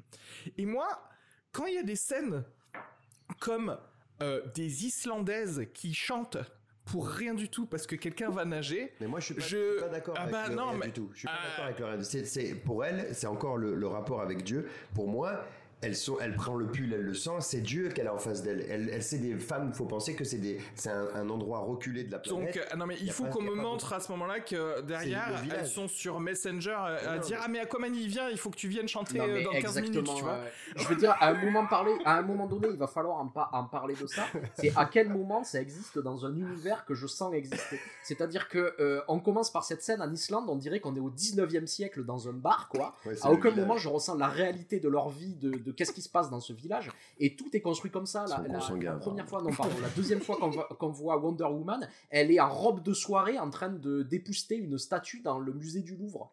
Je sais même pas ce qu'elle fait à cette statue. Elle a un pinceau et. Oui, c'est Ça, c'est formidable. Elle fait juste comme ça. Vous faites jamais rien et vous vous éclipsez le week-end Mais je t'emmerde, je m'habille. Oui, ouais, et elle arrive en robe de soirée au boulot comme ça et tu sais pas pourquoi elle est là c'est à dire que il, il- il a envie de la filmer comme ça parce qu'elle est belle dans cette robe de soirée à faire ça mais à aucun moment je ressens un truc un Snyder, peu réel pas de de la dire pub. elle est à cet endroit à ce moment elle fait quelque chose de réel et tout se passe comme ça genre euh, Bruce Wayne dans son euh, dans son vaisseau spatial qui est en train de de, de, de, de resserrer un tuyau pendant qu'il parle à Wonder Woman à aucun moment si tu veux je sens euh, je sens quelque chose qui existe à cet endroit là c'est quoi tu vois justement, c'est- c'est c'est assez intéressant, c'est que et, et je dirais dans, dans les deux cas, c'est pas c'est pas pour le l'avantage du à l'avantage du spectateur, c'est vraiment le contre-pied total de Marvel. C'est-à-dire que Marvel, l'objectif, c'est vraiment d'ancrer dans le quotidien les super-héros au point de les déshabiller de leur Ouais, dimension divine D'où- et même formellement de, de sérialiser Ouais, ouais. les films. Ils veulent pas des réalisateurs avec des visions, au contraire, ils Ah oui, veulent oui. des capitaines qui tiennent euh, la barre. euh, de... et, et du coup, là, en tant que spectateur, tu te retrouves euh, déçu, sauf sur quelques rares films comme Doctor Strange où t'as un peu un réalisateur qui tient le truc. Mais sinon, tu te retrouves déçu parce que tu n'as pas un ton spectacle et deux, t'as pas le, ce sentiment de que tu recherches quand tu vas voir un film de super-héros de, de, de, de, de différence d'échelle dans le Oui, vécu où tu passes fait, de l'intime à l'immense. Chez Snyder, il est en mode je les emmerde avec leurs histoires là, je les emmerde dans la sérialisation. Oui, c'est oui. le pur inverse. C'est-à-dire que moi, ce qui m'intéresse, c'est uniquement la grandeur. Mais sans la petitesse, la grandeur, bon, Oui, bah, tu la ressens absolument. pas tout Oui, à fait. C'est-à-dire que. il essaye de l'impliquer, je pense que c'est peut-être raté, mais il essaye de le mettre par des chansons de gens qui le regardent, qui regardent le mec avec ça, qui vont se mettre, qui vont. Ouais, mais de- en fait, si dans cette scène, moi, je suis d'accord. si dans cette scène ou dans la scène de la balançoire si avec Superman, de temps en temps, je ressens ça. Non mais oui, avec euh, ça à la limite. Mais pour moi, si c'était plus réaliste, je rentrerais plus dans le délire de voir cette grandeur.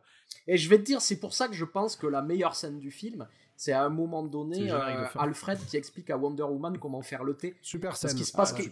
Parce qu'il parce qu'il se passe quelque J'aime. chose, il y a un conflit entre eux Ouais, ouais. où on sent que lui aurait envie de le faire Un et con- est interdit de ça. Il, il se passe quelque chose. conflit Elle dure 15 Il y a un secondes et euh, j'ai l'impression d'être dans Top Chef. Ouais, ouais. Non mais surtout, il y a du ce qui il y a est, du- Il y a mansplaining et tout, tu sais, parce qu'en fait, tu sens, que le gars, il est en train de leur, lui dire, voilà comment on fait le thé euh, chez nous. Et la meuf, elle est là, j'étais là avant le thé en fait. Ouais. Ouais, c'est ça. Oui, mais il se, passe des tru- il se passe des trucs, il y a un conflit sous-jacent qui existe entre les deux, la scène elle dure 20 secondes et c'est la seule fois pendant tout le film que j'ai du Ouais. véritable Mais conflit. parce qu'elle interagit si tu veux- réellement avec quelqu'un qui n'est pas un dieu Voilà. pour autre chose que euh, donne-moi le- les coordonnées GPS de ceci ou c'est ce cela. que je t'ai dit, c'est que c'est que entre eux. C'est ça que moi Oui. j'ai ressenti. J'aime Je- bien le film parce que je suis fan et tout, mais c'est ce truc qui m'a gêné. C'est vraiment, c'est que entre eux. Et je pense que ça rejoint ce que tu dis. euh, Et du coup, ben, je suis un peu gêné aussi là-dessus, même si comme toi, je suis partagé en disant, bah si j'aime parce que si c'est bien et j'ai envie que ça continue. Et le plus grand désespoir que j'ai, c'est que j'aurai jamais de suite. Et ça, Oui. je sais très bien qu'ils le feront jamais. Donc euh, même malgré que tous les fans se révoltent, ils le feront jamais. Et je trouve dommage parce que je pense que Snyder, là où, où je suis moins d'accord, peut-être il s'y raconte ce que Watchmen. Enfin, moi, je suis un fan inconditionnel de Watchmen et je trouve qu'il raconte euh, magnifiquement bien les histoires qui collent un peu à la BD. Euh, même beaucoup et du coup je trouve qu'il raconte mais je pense que Snyder de Man of Steel jusqu'à son celui qu'on verra jamais c'était pour moi c'est ça son histoire globale et c'est ça qu'il essayait de faire Après, cela Même dit, Snyder, il faut mal. juste lui donner un. Alors après, je suis pas non plus un ultra fan, mais c'était, je crois, David Goyer et Jonathan Nolan qui avaient écrit l'histoire et peut-être un peu le scénar de Man of Steel. En fait, il faut lui Ouais. donner juste des bons scénaristes. Snyder, si tu le canalises et si tu lui dis non, euh, par contre, ça va pas, si tu racontes pas Ouais, euh, sur- cette histoire comme ça. Gov, Gov Jones c'est quand même un des plus Ouais, mais de Jones, euh, de BD, oui. oui Mais après, en termes télévisuels, à part faire euh, Flash, justement, c'est pas, euh, pas ouf, Flash quoi. la série c'est J'ai juste oui, envie oui. de rappeler à nos auditeurs que euh, Zack Snyder tout seul, en roue libre, c'est Sucker Punch. Bon, Sucker Punch, oui, non, non. Euh, Mais tu ça- sais, eh ben, tu sais ça j'ai quoi pas été le voir ça Eh ben tu sais quoi, j'aime pas, j'aime pas Sucker Punch, mais j'accepte Sucker Punch. Parce que en fait Sucker Punch, je me dis, ok, tu fais un comme des espèces de cinématiques de jeux vidéo qui s'en- qui, qui s'enchaînent. Je- D'accord. Sucker Punch, c'est du porno. hein. C'est Mais vraiment. voilà, ce que je disais tu, vas base de dans tes- Gonzo. tu vas sur YouTube et tu tapes. euh, Là, je veux hentai, ok, t'as ta scène, elles sont en jupe. Là, je veux machin, là, je veux truc. C'est vraiment du Voilà. porno pour geek. Mon problème avec Sucker Punch, c'est que les personnages féminins, bon, on va même pas parler des personnages, les femmes, les actrices en souffrent. Parce que Ah elles, oui, sont, oui. elles sont l'objet de ce fantasme d'une manière que je trouve un peu déplaisante Ah, bien quand je regarde le film. Les J'ai gens pas réussi qui- à le regarder. J'ai vu un peu, j'ai fait oh là là. Non mais en fait, s'il y a des Ah, gens tu- qui posent la question, c'est quoi le male gaze? Il faut regarder Sucker Punch. Oui, voilà, c'est ça, c'est c'est la définition en fait. Mais non, par exemple, ceci dit, euh, Arnaud, va, je suis sûr que tu vas me sauter dessus, mais je trouve que pour ce que ça vaut, il joue comme un pack de bière, mais l'histoire de Cyborg Ouais. est, Ah bah oui. est l'élément humain qui va essayer d'ancrer le récit. Et, et par Eh, exemple, mais c'est tellement cliché. non mais oui, quoi. non mais oui, c'est. Il y a attends, rien qui est développé sur cette relation voilà, entre père même fils pas eu à part. euh. Ah, je suis désolé. Je suis désolé, merci. Je sais que tu vas me sauter dessus. N'empêche que, n'empêche que là-dedans, ben, tout est, tout est expéditif, archétypal, cliché si tu veux, c'est vrai. Mais par exemple, cette, euh, ce, ce truc euh, attendu, euh, peut-être, mais de lui qui en- écoute enfin la voix de son père qu'il n'a pas écouté. Ouais. D'ailleurs, au moment où- avec Qui, qui, oui, je ne sais pas comment ça son aussi, pouvoir, c'est de remettre de la mécanique. Excuse-moi si t'arrives à faire Ouais. à rembobiner le temps en fait sur On s'en bat les couilles. viens, Je veux dire, c'est- si on est allé jusque là dans l'histoire, on s'en bat les couilles. On est plus à ça après. Et donc là, et, voilà, elle écoute la voix de son père. Et alors que, il me semble que dans la, la version cinéma, c'était Lois Lane qui, comme une narratrice un peu extérieure, finissait peut-être, comme ouais. ça le, le récit. Là, c'est c'est lui qui vient de dire euh, ces derniers mots à son fils. Voilà, je trouve, je trouve ça plutôt émouvant. Voilà, ça, Euh, ça, pour le coup, je, je pense que c'est vraiment personnel. C'est-à-dire que ce qu'il dit, il le dit à sa fille. Et c'est pour ça que c'est. Ah, oui, intéressant, tout, ce que- le texte qui est là, je suis pas sûr que ça y était dans le- avant. Je- je- avant. Et je pense que ça, c'est vraiment la fin. C'est le père qui parle à sa fille. Après, il a- après, mais c'est- non, mais c'est vrai que ça résonne comme ça. Maintenant, mais c'est vrai qu'il a, il a, il a Derrière, écrit. Enfin, la scène a été tournée où le Ouais, truc ouais. est cassé, donc, comme, comme c'était. Oui, mais ce qu'il dit. Ce qu'il dit, peut-être que ça a été réécrit, je, je, je, sais pas. pas, mais. En Mais tout bon, cas, moi, j'ai- je l'ai perçu comme ça. J'ai et ça m'aurait été de finir le film après ça d'ailleurs. hein. Je Oui. n'avais pas besoin de- d'avoir euh, toutes les. après. Après, Ouais. c'est- J'aimerais juste aussi, tu vois, sur l'histoire de Cyborg aussi, un des gros problèmes du film, euh, parce que, bon, mo- moi je vais te le dire à Aski, si je si j'avais pas dû enregistrer ce podcast, au bout d'une heure et quart, une heure et demie, je pense que je l'aurais arrêté, Ah ouais? en fait, le Ah, film. carrément.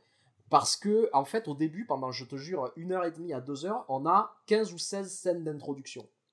Ça, ça Mais c'est vraiment. qu'on l'avait dit dans, même dans la première version, il y a euh, de l'expo, il y a plusieurs scènes d'exposition Voilà. Ouais, par personnage. scène que tu Et c'est-à-dire, Oui, prenons avec, euh, Cyborg, ouais. soi-disant son histoire qui aurait gagné en puissance, tu vois, avec, euh, avec cette version, son introduction, alors là c'est symptomatique de tout le film, plutôt que de nous le montrer, tu vois, et essayer de faire des scènes un peu dramatisées où on montre son caractère, sa scène d'introduction, c'est son principal qui dit euh, Votre fils a beau être un génie et un athlète d'exception, il n'a pas le droit de euh, daquer le système Oui, de l'école pour aider ses quoi? petits camarades à avoir des meilleures notes. Ça. Et c'est nul, quoi. Enfin, je Ouais, veux, je- je dire, la mère, en- la réponse de la mère qui qui qui Qui renvoie la genre, parole. Et vous, vous avez il fait quoi? déteste l'injustice. Ouais, voilà. vous, vous avez, ouais, c'est ça. Mon- montre, montre-le, montre-le moi plutôt que de me l'exposer, tu vois, par un personnage qui va plus jamais revenir. Et le pire de ça, c'est que cette scène pour Cyborg, il nous l'a fait deux fois de suite. Si on se Ah dit, oui. il y a une scène d'introduction et c'est terminé, non. Après, une fois qu'il devient cyborg, il y a une autre scène d'introduction où on le voit aider une une, femme. une, une- une femme Ouais, ouais. qui galère au niveau thune. D'ailleurs, au début, au début, j'ai, j'ai- je, je me suis demandé qu'est-ce que ça foutait là. Pas parce que j'ai compris à un moment où je dis ah ouais, en fait, il l'aide, mais je dis mais c'est sa mère, c'est Ouais. qui cette Ah femme non, non, mais moi j'étais là Non, en mode. Ah, ok, coup, Cyborg va coup, détruire le capitalisme. Parce que en fait, parce que moi je suis arrivé, tu vois, il voit tous les stacks de d'argent partout. tout, ouais. Je me dis, attends, si t'aimes la justice, tu prends tout à Voilà. Elon Musk et Ouais, tu, tu fais, ça. tu n'aides Tu pas dis- que cette meuf là en fait. Et tu dis pas de château. et pour ça qu'à la fin, j'ai ah c'est que pour elle. Oui, c'est ça. Bon, Ouais. bah ok, 100 000, c'est pas beaucoup. Et ensuite, si tu veux, ce qui est marrant avec ces 16 scènes d'introduction, c'est qu'il n'y en a aucune qui ne sert le récit. C'est-à-dire que toutes ces scènes Oui, d'introduction pas sont complètement problème, séparées, ça ouais. va jamais rejouer, Oui, oui, tu vois, vrai, dans le film. On pense à la scène de Wonder Woman au, au début où il y a une, euh, une- où, où elle sauve, euh, où elle, où elle euh, intervient dans une prise d'otage. Euh, on, pense, alors pour moi, le pire dans tout ça, je crois que c'était déjà présent dans l'ancienne version d'ailleurs, mais il faut que vous me disiez, c'est Flash, où il va voir son père en prison Ouais. où on nous présente un arc du personnage en me disant en fait son arc c'est de, c'est de devenir un, euh, un, euh, un, euh, un avocat pour aider son père à sortir de prison ou un, un gars de la police criminelle, je sais plus, mais en tout cas faire un métier, un, métier pour sauver son père. Et on m'installe ce conflit. Juste après, il y a une autre scène où Batman vient pour le recruter. Et tout ça ne joue plus dans tout le film Mm. Jusqu'à la scène finale. C'est-à-dire, à aucun moment, il va dire à Batman Tête, tape de la thune, aide-moi à sauver mon père ou n'importe quoi. C'est-à-dire, il installe cette scène, elle ne joue plus pendant tout le film. Et au contraire, ce qui va venir après Ouais, dans le vrai. film me dit le contraire de cette scène. C'est-à-dire qu'au début, il nous dit J'ai besoin d'argent pour pouvoir me payer mes études. Et juste après, on voit l'antre de Flash qui fait 150 mètres carrés, où dedans, il a 3000 ordinateurs avec 3000 écrans. Et je me dis, mais en fait, ton problème de thune, il vient du fait que tu t'es acheté 100 000 écrans pour ton, euh, pour ton repère, quoi. Oui. Je veux dire, la mise en scène contredit le Non, non, scénario, quoi. puis, en plus, non, mais c'est. En fait, si tu veux, leurs leurs besoins ne sont jamais intégrés dans une vie normale. Et je- ce que tu disais sur le- les, les héros d'ici versus les, les- les héros Marvel, c'est ça le problème, c'est qu'en fait, mine de rien, si ils ancraient Mm. dans les réalités les héros d'ici, ce serait un. Parce qu'en fait, ce serait trop politique, je pense, pour eux, pour Oui. à accepter. Euh, parce que effectivement, parce que oui, si Superman tu le- tu l'ancres dans la réalité normale, a- en vrai, il- ça devient soit un despote, soit ça devient le communisme sur toute la planète. En fait, c'est comme ça, parce Ouais, que le sûr. gars, il peut le faire. Donc voilà. Et du coup, qui peut donner une histoire intéressante. Bien sûr. Bien sûr. Mais Que Redson a frôlé, enfin. Bah oui, oui, totalement. pardon. Oui, ou, ou je pense aussi à quoi euh, C'était quoi Supreme Power de Straczynski ou quelque chose oui, comme ça c'est ça. Oui, non mais enfin moi je rêve, je rêve de, de scènes comme Supreme Power où où il y aurait un Superman qui irait euh, juste plongerait dans l'Antarctique pour faire, tu sais, un, un- un tremblement de terre de, de 10 sur l'échelle de Richter, juste pour dire arrêtez de me suivre maintenant. tu vois Donc tu- si tu fais ça, tu fais genre ah ok, c'est vrai que il y a des implications, c'est normal que le gouvernement et d'ailleurs une scène comme ça aurait été assez formidable dans Batman vs Superman. Ceci dit, je veux pas faire le gars, mais dans Batman vs Superman, il y a on y va un peu. On y va un Par peu. exemple, l'ouverture que j'aime beaucoup de Batman vs Superman te montre l'envers de toutes les vies qui ont Ça, été euh, qui ont qui ont été perdues dans l'affrontement final de Man of Steel. Moi, j'ai du mal avec Man of Ouais. Steel, en notamment parce Par qu'à la fin, je me dis il y a un million de morts Oui, et on n'en parle pas du tout. Mais c'est pour ça que je dis, c'est toute la, le Mais truc du de coup, Snyder, effectivement, qu'il est capable cet de répondre envers- dans le prochain film. Et En là, fait, c'est- être au sol avec Batman Ouais. qui va dans les. Je trouve, Zack je trouve que Snyder- justement, c'est incarné à cet endroit. Zack Snyder a Je suis, d'accord, l'introduction de Batman versus Superman, je la trouve Elle est extraordinaire. super. Suis pas est second degré ou tout ça, je la trouve Mais, vraiment mais, c'est pour ça que je pense que euh, ce qui est dommage chez, chez Snyder, ce qu'il a fait là, c'est qu'en vrai, est-ce qu'il a eu la main libre, est-ce qu'il l'a pas eu, je sais pas ça, les, les teneuses aboutisseurs, je sais pas trop, vrai, mais en vrai, ce que j'aurais aimé, c'est qu'il fasse un film, il fasse Man of Steel, il fasse un Batman, il fasse un Wonder Woman, Oui. il fasse un Ah, Flash,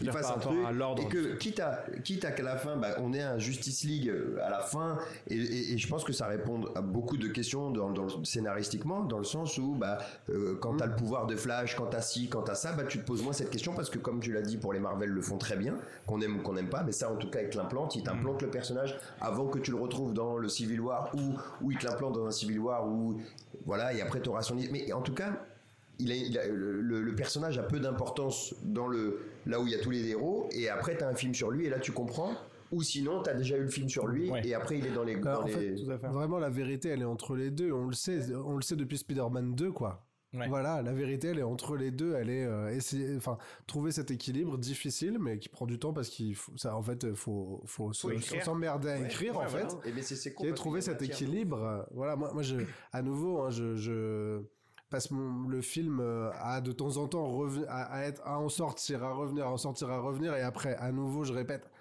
six mois, sept mois sans blockbuster, ces images-là, euh, elles, elles, elles me, elles, me, elles me séduisent à, à plein d'égards, mais même les scènes d'action comparées à l'autre Mais- elles te prennent Oui. parce que c'est beaucoup la Bien scène de, de- de- d'otage, elle est Notamment, beaucoup qui est plus beaucoup mieux, développée, elle, ouais. elle te met plus Beaucoup de pression. La scène qui m'a un peu énervé, c'est comme, euh, je vais être comme toi plus tard, tu seras ce que tu veux. Ah Non, oui, mais non, ça- Ah, moi, moi, ça je prends, c'est Spider-Man 2. Ça je prends, ça me va, la naïveté. oui. La naïveté, ça me va. Oui, mais c'est non mais la naïveté de Wonder Woman qui lui dit mais tu peux être ce que tu veux. Oui, Oui, mais pas moi. sauf, euh, sauf une déesse Sauf moi, Donc bonne chance. Euh, mais, mais Au moins, ça m'aurait fait mais- marrer. Oui, bien sûr. mais euh, mais c'est mais c'est le truc de en fait Zack Snyder pose sa caméra sur le mont Olympe en fait. Et le problème c'est que le mont Olympe comme tu disais n'a de valeur que quand il y a euh, bah, il y a le monde des hommes euh, en bas. Mais aussi tu vois là où tu pourrais te dire ah, je ne regarde que les dieux entre eux mais là non plus on peut pas y croire vraiment aux, relations que- et les, et les besoins de chacun ne sont pas en adéquation avec euh, du coup leur vie avant. C'est-à-dire que bon, on en avait parlé, c'était la même scène là en l'occurrence euh, dans celui-là que dans celui de 2017, mais Aquaman qui arrive et qui commence à parler à Mera, euh, la princesse de- d'Atlantide, et il, il parle d'un truc comme s'ils en avaient jamais parlé de leur vie, alors que c'est le fils euh, du... Tu sais, c'est genre, euh, ah bonjour Bastien, euh, c'est- et je t'explique le- ma vie. En plein milieu d'une discussion, je t'explique ma vie. Bah, en fait, je- oui, je le sais, je te connais depuis longtemps. Donc, en fait, tu vois, je pas pourquoi. Il y a, il y a ça, mais il y a, il y a aussi le, le truc de, euh, comme tu disais par rapport à, à Flash, en fait, je suis désolé, Flash, il peut voler une banque et aider son père, en fait. Ton père est en prison. Tu, tu es vraiment motivé ou pas? Tu- Tu vois ce que je veux dire? Donc, euh, en fait, euh, je, je vois pas pourquoi ça, ça y est pas, et qu'en même temps, genre, effectivement, soi-disant, il a besoin d'a- d'argent. Au, au contraire, ça aurait été très drôle de voir, et ça, encore une fois, Marvel, et même pas Marvel, parce que là, c'était un film de X-Men, donc c'est même pas dans l'univers euh, euh, Avengers, etc., mais Quicksilver, il a- quand tu rentres dans son dans sa cave, il a plein de télévisions, plein de magnétoscopes, etc. Parce que tu sais qu'il vole des trucs en fait. Il a volé des flippers et compagnie. c'est le problème du Snyder qui veut rendre ça, Mais- des- il veut rendre des dieux et c'est que du bien. Ils font que le bien. Ouais. Ils sont que gentils, tout C'est mignons. ouais, c'est tant qui de victimes et Il me manque ouais, un c'est peu ça. ce- cette profondeur un peu de. de- Voilà, et, ra- et rappelons quand même, justement, et je, je, je voulais parler de ça, si on compare avec la mythologie, il faut rappeler que les problèmes dans les histoires de la mythologie viennent de conflits entre les dieux. C'est pas quelque chose Mm. d'exogène qui va venir d'ailleurs, c'est-à-dire les dieux créent des problèmes. La, la guerre de Troie dans la mythologie grecque a été créée par les dieux. Mm. C'est-à-dire que l'intervention des dieux crée des problèmes pour les hommes. Ce qui par ailleurs est ça- la promesse de, la Batman promesse versus de Superman. la non, mais de la de, Batman et de la suite, c'est-à-dire parce Bien que sûr, oui, c'est parce ça. que à cette fin te raconte comment ils vont s'entre-déchirer, c'est mais mais mais en mode effectivement, c'est pas le film que j'ai vu. Je me souviens, j'avais Ouais. été très frustré en salle parce que il y avait une promesse dans Oh Batman versus. Superman d'une vision de Flash, Flash, qui disait c'est Lois. Lane Oh la clé et c'était pas du tout Ça, traité. tu l'as dit dans, le- dans le, Ouais. Dans le Gabriel, podcast. J'étais à 100% Et- d'accord avec et- toi. là- Et là, je me dis, ah tiens, ah, tiens, ils vont le traiter, ça y est. mais- et ils le traitent pas vraiment, ils le traitent pour la Voilà. suite. Voilà. Oui, et tu te dis, bon, je me suis pris 4 heures là. Et d'ailleurs, Quatre je heures. m'attendais- et je m'attendais à que ça le fasse quand ce Flash. Moi aussi, je croyais qu'il allait revenir en arrière, qu'on Euh, quitte à être là pour oui, 4 je me heures, donnez-moi ah, y 5 avoir heures et qu'on aille au bout de cette histoire. hein, tu vois, Non, non, non, mais il remonte plusieurs fois le temps, il semblerait. ce Justice League, non mais ce Justice League est un entre-deux. C'est pour moi c'est un entre-deux qui n'est pas. C'est c'est une, c'est une exposition oui, pleine oui, pour, l'histoire à venir qui semblait intéresser Snyder. Donc effectivement, ça c'est c'est- c'est un peu c'est un peu frustrant Ça- ça- quoi. C'est ça qui est frustrant et c'est ce qui me gêne le plus de, de tout. C'est on, va avoir un regard critique sur le- le- l'instant, mais en vrai j'aurais aimé avoir un regard critique sur le- la globalité de tout pour me dire ok d'accord est-ce que ça va est-ce que ça va pas après les détails et, et qui- ce qui va ce qui va pas on peut en discuter des heures mais j'aurais quand même voulu voir la suite j'aurais quand même voulu voir son point de vue final et ça ça me gêne Oui, c'est frustrant parce que, voilà, oui, parce que en fait, si on, on est un peu, euh, comment dirais-je, euh, indulgent sur des sur des grandes épopées comme ça, on se dit oui, tu peux te chier un peu sur un film, euh, etc. Ouais, Mais euh, on veut bien te donner, te lâcher un peu la bride pour voir où est-ce que tu veux aller. Et parce que, parce que voilà, parce que ça fait partie aussi, euh, bah, ça fait partie, tu vois, les, les BD justement, les BD qui peuvent vivre sur des, un peu des one shots qui se suivent, etc. T'as le droit de dire, bon bah, cette BD, il se passe quelque chose dedans qui est repris dans d'autres BD après, mais elle est un peu nulle. Mais ça va, mais ça Oui. me, ça, ça me met les choses en place pour quelque chose de bien, de très bien après. Le fait, c'est vrai, de finir, bon, après, c'est des décisions économiques et, et compagnie, mais le fait de se dire, bon, bah, on arrête là à chaque fois, bah, euh, ça nous amènera jamais à une œuvre complète, quoi. là c'est juste Non, mais il faut, il faut rappeler un truc, c'est-à-dire que Zack Snyder a été particulièrement filou, notamment avec les reshoots qu'il a fait pour cette version. C'est-à-dire que les reshoots qu'il a fait, c'est pas pour améliorer l'histoire, c'est pour mettre une bande-annonce de son Justice League 2 pour essayer de faire en sorte que les gens fassent pression pour qu'ils puissent Mmh, le faire. mais- Enfin, je veux dire, c'est c'est pas du tout une raison Ah, tu crois que narrative c'est ça ce reshoot. crois que c'est ça parce que Ah, mais attends, c'est Non, évident quoi. dit, Le je reshoot qu'il a fait n'a rien à voir avec l'histoire. bah, ceci dit, c'est- c'est c'est le, le payoff, le paiement euh, de, de, de ce Bah, truc installé dans ouais, Batman vs. Superman. Mais, mais Ouais, je- dans le film précédent, dans le film pas pré- dans ce non, mais, film-là. euh, et il est, c'est évoqué dans ce film-là, pour être honnête, il le dit, il est dans sa chaise et il dit j'ai fait un rêve, un truc bizarre, j'ai l'impression que je rate quelque chose. Donc en fait c'est quand plus même euh, c'est quand même, non mais vite fait, mais c'est quand même un peu posé. Ouais. Après, après, non mais ce qui est quand même, voilà, je trouve que on a, on a quand même assisté à un truc qu'on reverra sans doute plus. Oui. C'est-à-dire, au-delà de l'histoire de, de- de- des fans, c'est une, euh, c'est un, un bras de fer entre un réalisateur puissant et une industrie. À Hollywood, ça arrive peu parce qu'il y a très peu de réalisateurs qui sont suffisamment puissants pour euh, défier un studio. Et Snyder, il a cette espèce de fanbase et cette espèce de, de, de, de- de capacité à faire un truc que plus personne ne fait aujourd'hui. C'est euh, c'est lui qui c'est lui qui prédécoupe ses scènes d'action en fait c'est à, Ouais, à la Sam Raimi à la fin de ces, ces réalisateurs là c'est à dire qu'il prédécoupe et les gens euh, aujourd'hui quand, quand un réalisateur arrive sur un Marvel les scènes d'action sont déjà prévisualisées déjà découpées Ouais. Et déjà seront écrites. réalisés peut-être par quelqu'un d'autre d'ailleurs. Elles seront faites par les équipes, par les équipes d'infographistes, etc., des animateurs, des réelles secondes équipes euh, spécialisées en anime, etc. Snyder, c'est un de ceux, un des rares. Euh, et dans les nouveaux, on en voit quelques-uns, genre Joseph Kosinski, qui a cette espèce de talent, qui plaît aux équipes et qui arrive à, Ouais. à, à driver les équipes. Donc en fait, voilà, ce type-là, il, il a cette espèce d'aura à Hollywood. Et il a fait un bras de fer. Et en effet, ce nightmare là, à la fin, pour reprendre la, la terminologie euh, euh, c'est euh, le, le point culminant de ce bras de fer. En gros, c'est dire, Eh, est-ce que maintenant je vais faire suffisamment de pognon Oui, oui, oui. avec ma version pour l'envisager envie de. Ouais. Et je suis pas sûr que Warner acceptera de perdre euh, la face dans, dans, dans cette bataille. C'est c'est très peu probable, mais euh, Surtout que maintenant, ils ont ouvert la porte à plein de À possible, ouais, à d'autres choses. Bah après, mais, mais mais en même temps, Hollywood, ce qui compte, c'est l'argent. ouais. Et en fait, si ce film était faisait vraiment beaucoup d'argent, il semble que par ailleurs, depuis sa sortie, il a déjà été acheté 100 000 fois. Il y a eu Ouais, des bugs Ouais. tellement. En, en France, 100 000 fois. En France, ouais. Ouais. Donc, Non, mais je pense je que pense que quand même, mine de rien, on Oui, n'est pas à l'abri. Là, il y, a un- d'une il y a un hashtag genre euh, euh, release de Snyderverse, Ouais, je j'ai crois. vu ça, le Donc, euh, épisode 7, euh, euh, ils mettent une photo, c'est ça Avec, euh, comme il a fait pour chaque chapitre, chapitre. oui, euh, c'est ça, oui, oui. genre les chapitres suivants, ouais, c'est ça. On est sur un bras de fer qui est, qui est pas Mais encore fini. après, c'est intéressant. Comme sur quoi, quand il veut, il sait en faire hein, du storytelling. euh, Ah bah ça, pour le coup, ça a été en Mais euh, effet. bah, son- tu sais sa- sa pourquoi? Parce qu'il est motivé, en l'occurrence. Oui. Tu vois ce que je veux dire? Il est vraiment motivé parce que... bah, et tu sais quoi? Tant mieux. Moi, j'ai j'ai envie de voir un peu ces espèces de studios qui n'ont ne veulent que le profit, essayer de se faire un peu euh, faire une petite clé de bras par quelqu'un qui, pour une fois... Alors voilà, que même s'il la raconte mal, veut raconter une histoire. En tout cas, non, mais en tout cas, c'est intéressant et surtout, je j'ai pas le souvenir d'avoir déjà vu euh, à ce point un, un affrontement public entre studio et réalisateur. Ben oui, parce que le monde du cinéma, vous allez m'arrêter si je dis de la merde, mais n'existait pas dans les mêmes paramètres jusqu'à présent. Parce que aujourd'hui, Oui.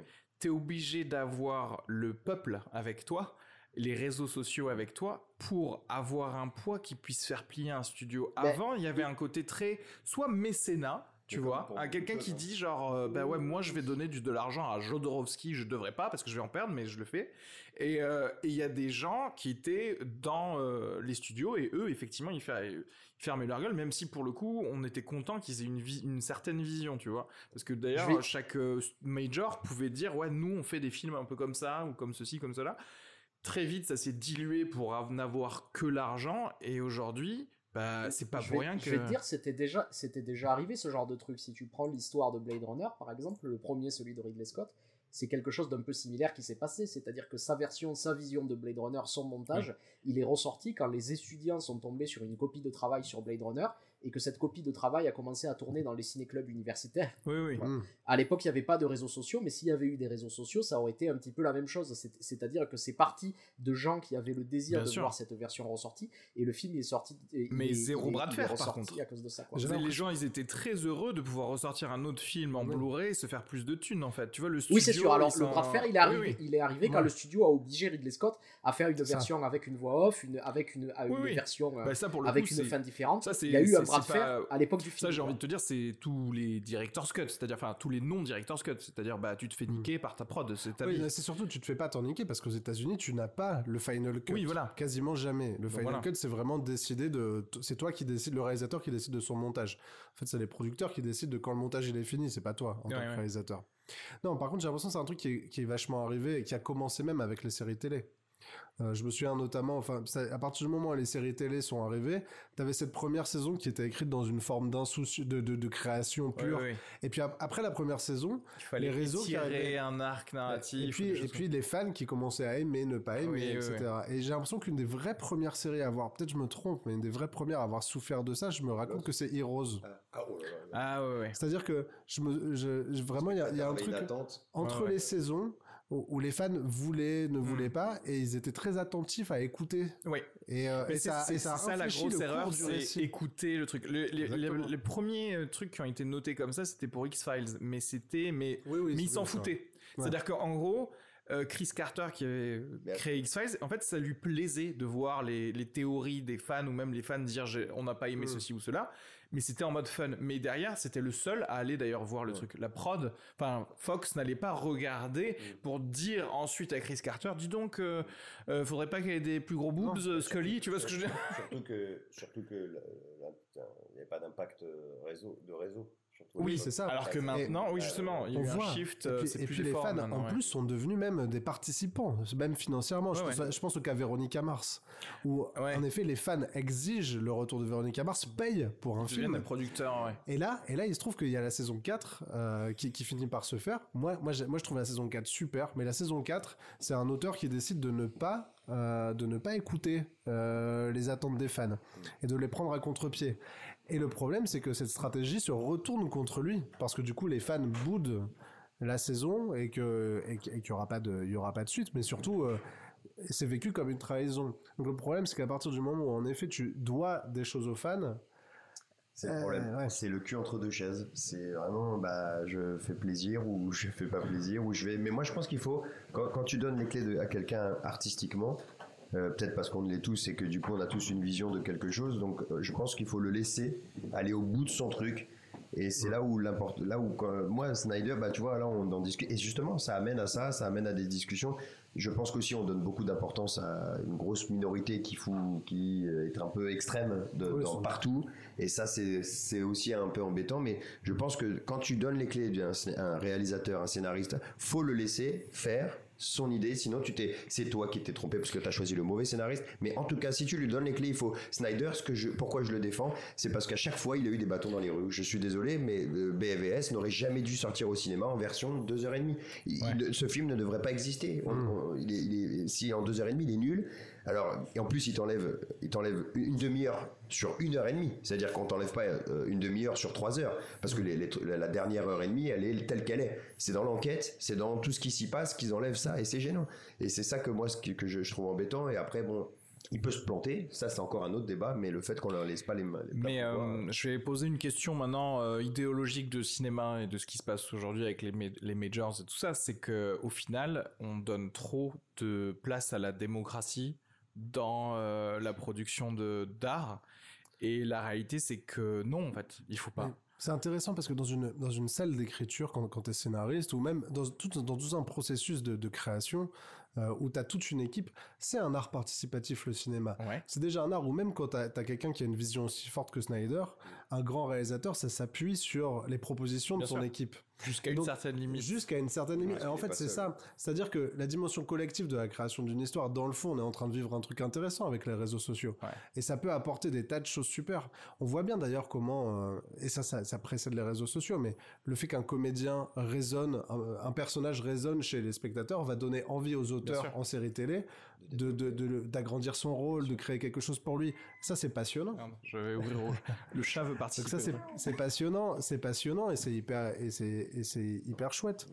La question c'est c'est à partir de jusque jusqu'où euh, comment est-ce qu'en tant qu'auteur tu tu t'es convaincu que tu as quand même euh, les clés de la maison et que et que c'est toi qui au final décide de, de de ce que tu fais? Et par ailleurs on dit tout ça alors que Warner est et c'est important de le dire quand même. Et, et le studio qui peut-être aujourd'hui à Hollywood a encore la plus grande politique des auteurs. C'est vrai. Oui. C'est- qui laisse euh, avec Eastwood, etc. Donc c'est un studio qui, sur DC, s'est dit euh, il faut qu'on fonctionne. Avec Joker, hein, d'ailleurs. Ah, aussi. mais oui. Et, c'est vrai, et- c'est vrai. et The Batman, qui arrive. Ils se sont dit il faut qu'on il faut qu'on fonctionne comme euh, comme Marvel sur DC et donc ils se sont mis à essayer cette stratégie. Or pourtant Warner était connu pour être c'est ça le, Ouais. le- le studio des réalisateurs des auteurs attentifs à attentifs à eux. Donc Et- bon effectivement. Après, je sais pas, j'ai- l'impression que parfois j'ai un peu d'espoir, notamment, tu vois, euh, des choses toutes bêtes, mais euh, avec la série The Mandalorian, où euh, John Favreau a réussi à avoir un groupe de réalisateurs euh, à qui il laisse en gros les clés de chaque épisode pour chaque chose. Et il y a un côté, au moins, je me dis, pour quelqu'un qui qui est pas forcément cinéphile, de se re-rendre compte que oui, on peut avoir des pattes différentes sur euh, sur un même sur une même chose et et pouvoir peut-être initier un petit peu cette espèce d'étincelle de euh, ah j'aime bien euh, j'aime bien euh, voir des choses faites par différentes personnes et pas la même soupe j'ai envie de Alors, vois. le truc de Mandalorian, c'est qu'il y a tellement d'effets visuels que quand même, malgré tout, la différence entre réalisateurs, elle est pas super Bien sûr. perceptible. Hyper intéressant, je vous parlais de Gangs of London tout à l'heure. Gangs of London, il y a trois réalisateurs. Il y a Gareth Evans, il y a Corinne Hardy et il y a Xavier Jans. Et là, pour le coup, il y a la place pour les cinéastes à chaque fois. Et donc, tu vois, c'est hyper intéressant pour ça. C'est-à-dire que vraiment, tu sens que c'est pas les mêmes metteurs en scène. Tu le vois dès la première séquence de chaque épisode. Et puis, tu peux t'intéresser à quelles sont les différences pour raconter une histoire euh, qui, qui se poursuit comme ça. C'est vachement bien, ça. Mais parce que je crois que dans les séries télé, et c'est en train de changer, il y avait une croyance un petit peu, un petit peu bête d'ailleurs que euh, euh, la série télé c'était pas le lieu de la mise en scène, c'était Ouais. le lieu de l'écriture, etc., etc. Euh, et en fait, de plus en plus, je me rends compte que euh, on il commence à y avoir de la be- très très belle mise en scène dans les dans les séries télé. C'est cette idée de dire que non, euh, finalement, c'est de l'audiovisuel aussi. Il y a besoin de belles mises en scène pour pouvoir le faire. Donc il y a des choses qui sont en train de changer, je, je pense à ce à ce niveau-là, quoi. Ouais. Mm. Et je crois que les plateformes, ça va aussi aider. C'est-à-dire que, mine de rien, moi qui, enfin, j'adore la salle, donc ce, ce, ce phénomène qu'on a vu accentué par le confinement du, de, de, de la migration vers euh, Internet, le streaming des films, euh, m'inquiète un peu forcément, mais en même temps, je crois que c'est l'occasion justement de multiplier les récits sur ces plateformes et toutes Mais ces nouvelles plateformes qui arrivent. d'ailleurs, le Euh, Snyder Cut, euh, et, euh, pendant qu'on regardait le, le- le film, euh, je me disais, mais tu me donnes ça tous les ans, pas au cinéma, sur le HBO Max par exemple, Mm. un truc de 4 heures comme ça tous les ans, tous les 2 ans, ben je, je prends. Oui, C'est une série, Bien du sûr, coup, dans le Netflix, fond, hein. Netflix est Ouais. en train de développer quelque chose dans cet esprit-là. mais dans Euh, quel esprit tu veux dire euh, euh, si tu veux, de, de héros, euh, des, des- des gros super. The Boys a réussi. ah ils veulent faire effectivement Jupiter's Legacy Ouais, euh, ça. ouais, Ça ouais. sort au- ça, c'est- ils l'ont fait, hein, ça sort en oui oui c'est vrai t'as raison Et du coup, euh, The Boys a fait ça. HBO Max pourrait se servir de ça pour faire plaisir aux fans et en même temps, ça, on te demande pas d'aller au cinéma. Nous, on veut juste voir euh, l'histoire aller au bout. Donc que tu le fasses Et- là-dessus et que.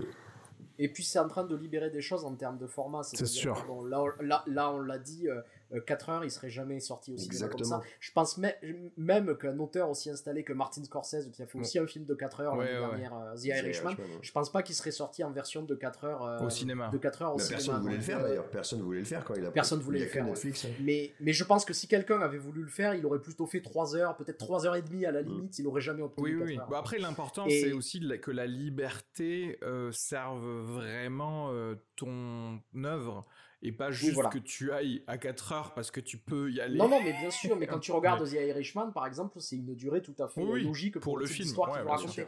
Et donc, euh, on est en train de se rendre compte que finalement, en fait, quand on change nos, pr- nos, nos, nos, nos pratiques de, de consommation, tu vois, de, de l'audiovisuel, que finalement, euh, cette durée qui était devenue un dogme, ça doit faire, tu vois, entre euh, 1h45 et 2h15 un Mm. film, parce que euh, c'est une durée euh, physiologique durant laquelle on peut rester concentré devant le film, c'est en train de tomber. Et on est en train de se dire, ben, si on Ouais. change un peu nos habitudes, Mm. on peut faire des films plus longs, on peut faire... euh, euh, voire, fait- voire même peut-être de- on verra des films plus courts, peut-être qu'on verra des moyens métrages aussi, tu vois, sur Netflix ou tout ça, peut-être euh, des Mm. films de 45 Ouais. minutes, tu vois, ou des choses comme Après, ça. hein. euh, bon, c'est c'est particulier parce que là, on est en train de parler de de réalisateurs. Là, tu vois, de l'exemple, il est toujours sorti euh, pour Netflix de Irishman avec, euh, mais c'est Scorsese en fait. C'est-à-dire que derrière, il a toute son œuvre pour dire je fais ce que je veux et Netflix va dire oui.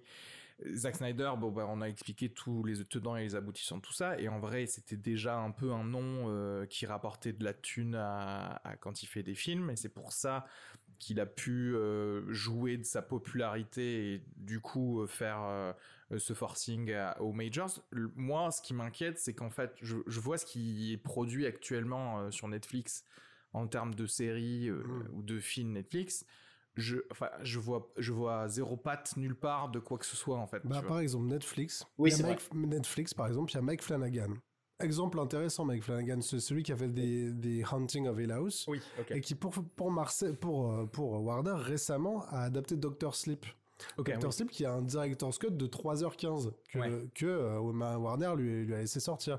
Et voilà, c'est un, type, il a une vraie patte d'auteur. C'est pas aussi évident que chez Snyder ou chez Michael Bay qui sont ces auteurs où tu vois directement le, Que le- c'est, oui, oui, bien sûr. lui, lui c'est pas aussi évident, mais c'est un type qui a toujours des, qui a des obsessions, qui s'intéresse au deuil, euh, à Ouais, la ouais. manière dont les fantômes sont dans notre vie. Enfin, Ouais, Snyder, Et, c'est euh, au deuil. hein. oui, là pour le coup, ouais.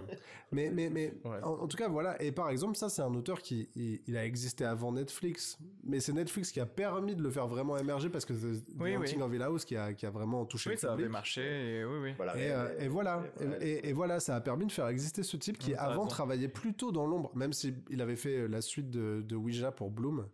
Euh, super oui. d'ailleurs, euh, la, la suite. euh, Mais bon, néanmoins, il travaillait dans l'ombre. Netflix l'a mis dans la lumière. En fait, je pense que pour quelques réalisateurs doués, ça pourrait être euh, une opportunité. Moi, moi, en fait, ce dont j'ai peur, c'est juste que ça, comment dirais-je, que ça soupifie euh, les trucs parce que aussi, au bout d'un moment, tu sais, je, est-ce que, c'est con, hein, mais genre, est-ce que là, aujourd'hui, ils engageraient Mike Flanagan pour faire euh, The Haunting of Bly Manor. En fait, moi, c'est des questions comme ça que je me pose, c'est-à-dire que dans le sens où c'est con, mais euh, est-ce qu'on va pas de plus en plus vers euh, des gens qui vont engager que des gens, désolé de le dire, mais fades? Mais, pour, mais en fait, ça a toujours été, enfin, ça a toujours Oui. été dans les studios. Pour moi, c'est quoi les grands cinéastes qu'on adore des années 80, par exemple? Je sais, je pense à, je pense à un McTiernan. Cameron. Non, mais Oh, Cameron, McTiernan. Non, mais ces gens, c'est des contrebandiers. Oui. En fait, c'est-à-dire, ils Oui, savent exactement comment honorer une commande. Ouais, ouais, les ouais. studios hollywoodiens, c'est une industrie. T'as cette commande, il faut faire ce film pour tel public, et à l'intérieur, Je- je suis- ils Je suis, subvertissent. je suis d'accord. Je avec vais La aller. Mouche, Ok, enfin, alors du coup, mon problème, je vais aller plus loin. Je suis d'accord avec ce que tu viens, ce que tu viens de dire. Euh, où est-ce qu'ils sont? Où est-ce qu'ils sont les contre Parce que je te jure qu'il y a une stèle euh, presque. euh, Enfin voilà, pour enfin on côtoie, on côtoie tous du coup des artistes, euh, etc. Et J'ai l'impression qu'il y a une telle vassalisation face à ceux qui ont le pouvoir de te donner de l'argent que ils en oublient de de- d'exprimer ce qui est intéressant pour eux. C'est- là que c'est là vraiment que on en revient à la question du créateur. C'est-à-dire que euh, effectivement, on est on est on est confronté à un truc dans la création, c'est la toute puissance du diffuseur. La plateforme, elle finance intégralement l'épisode, donc t'es obligé de la satisfaire. Mm. Mais justement, c'est là que c'est intéressant. Elle devient quasiment productrice en même temps que diffuseur, ce qui est un truc qui peut faire un peu peur. Ce qui est intéressant, c'est à nouveau, c'est comment à l'intérieur de tout ça, euh, t'as des, des réalisateurs et des auteurs qui essaient de trouver leur liberté.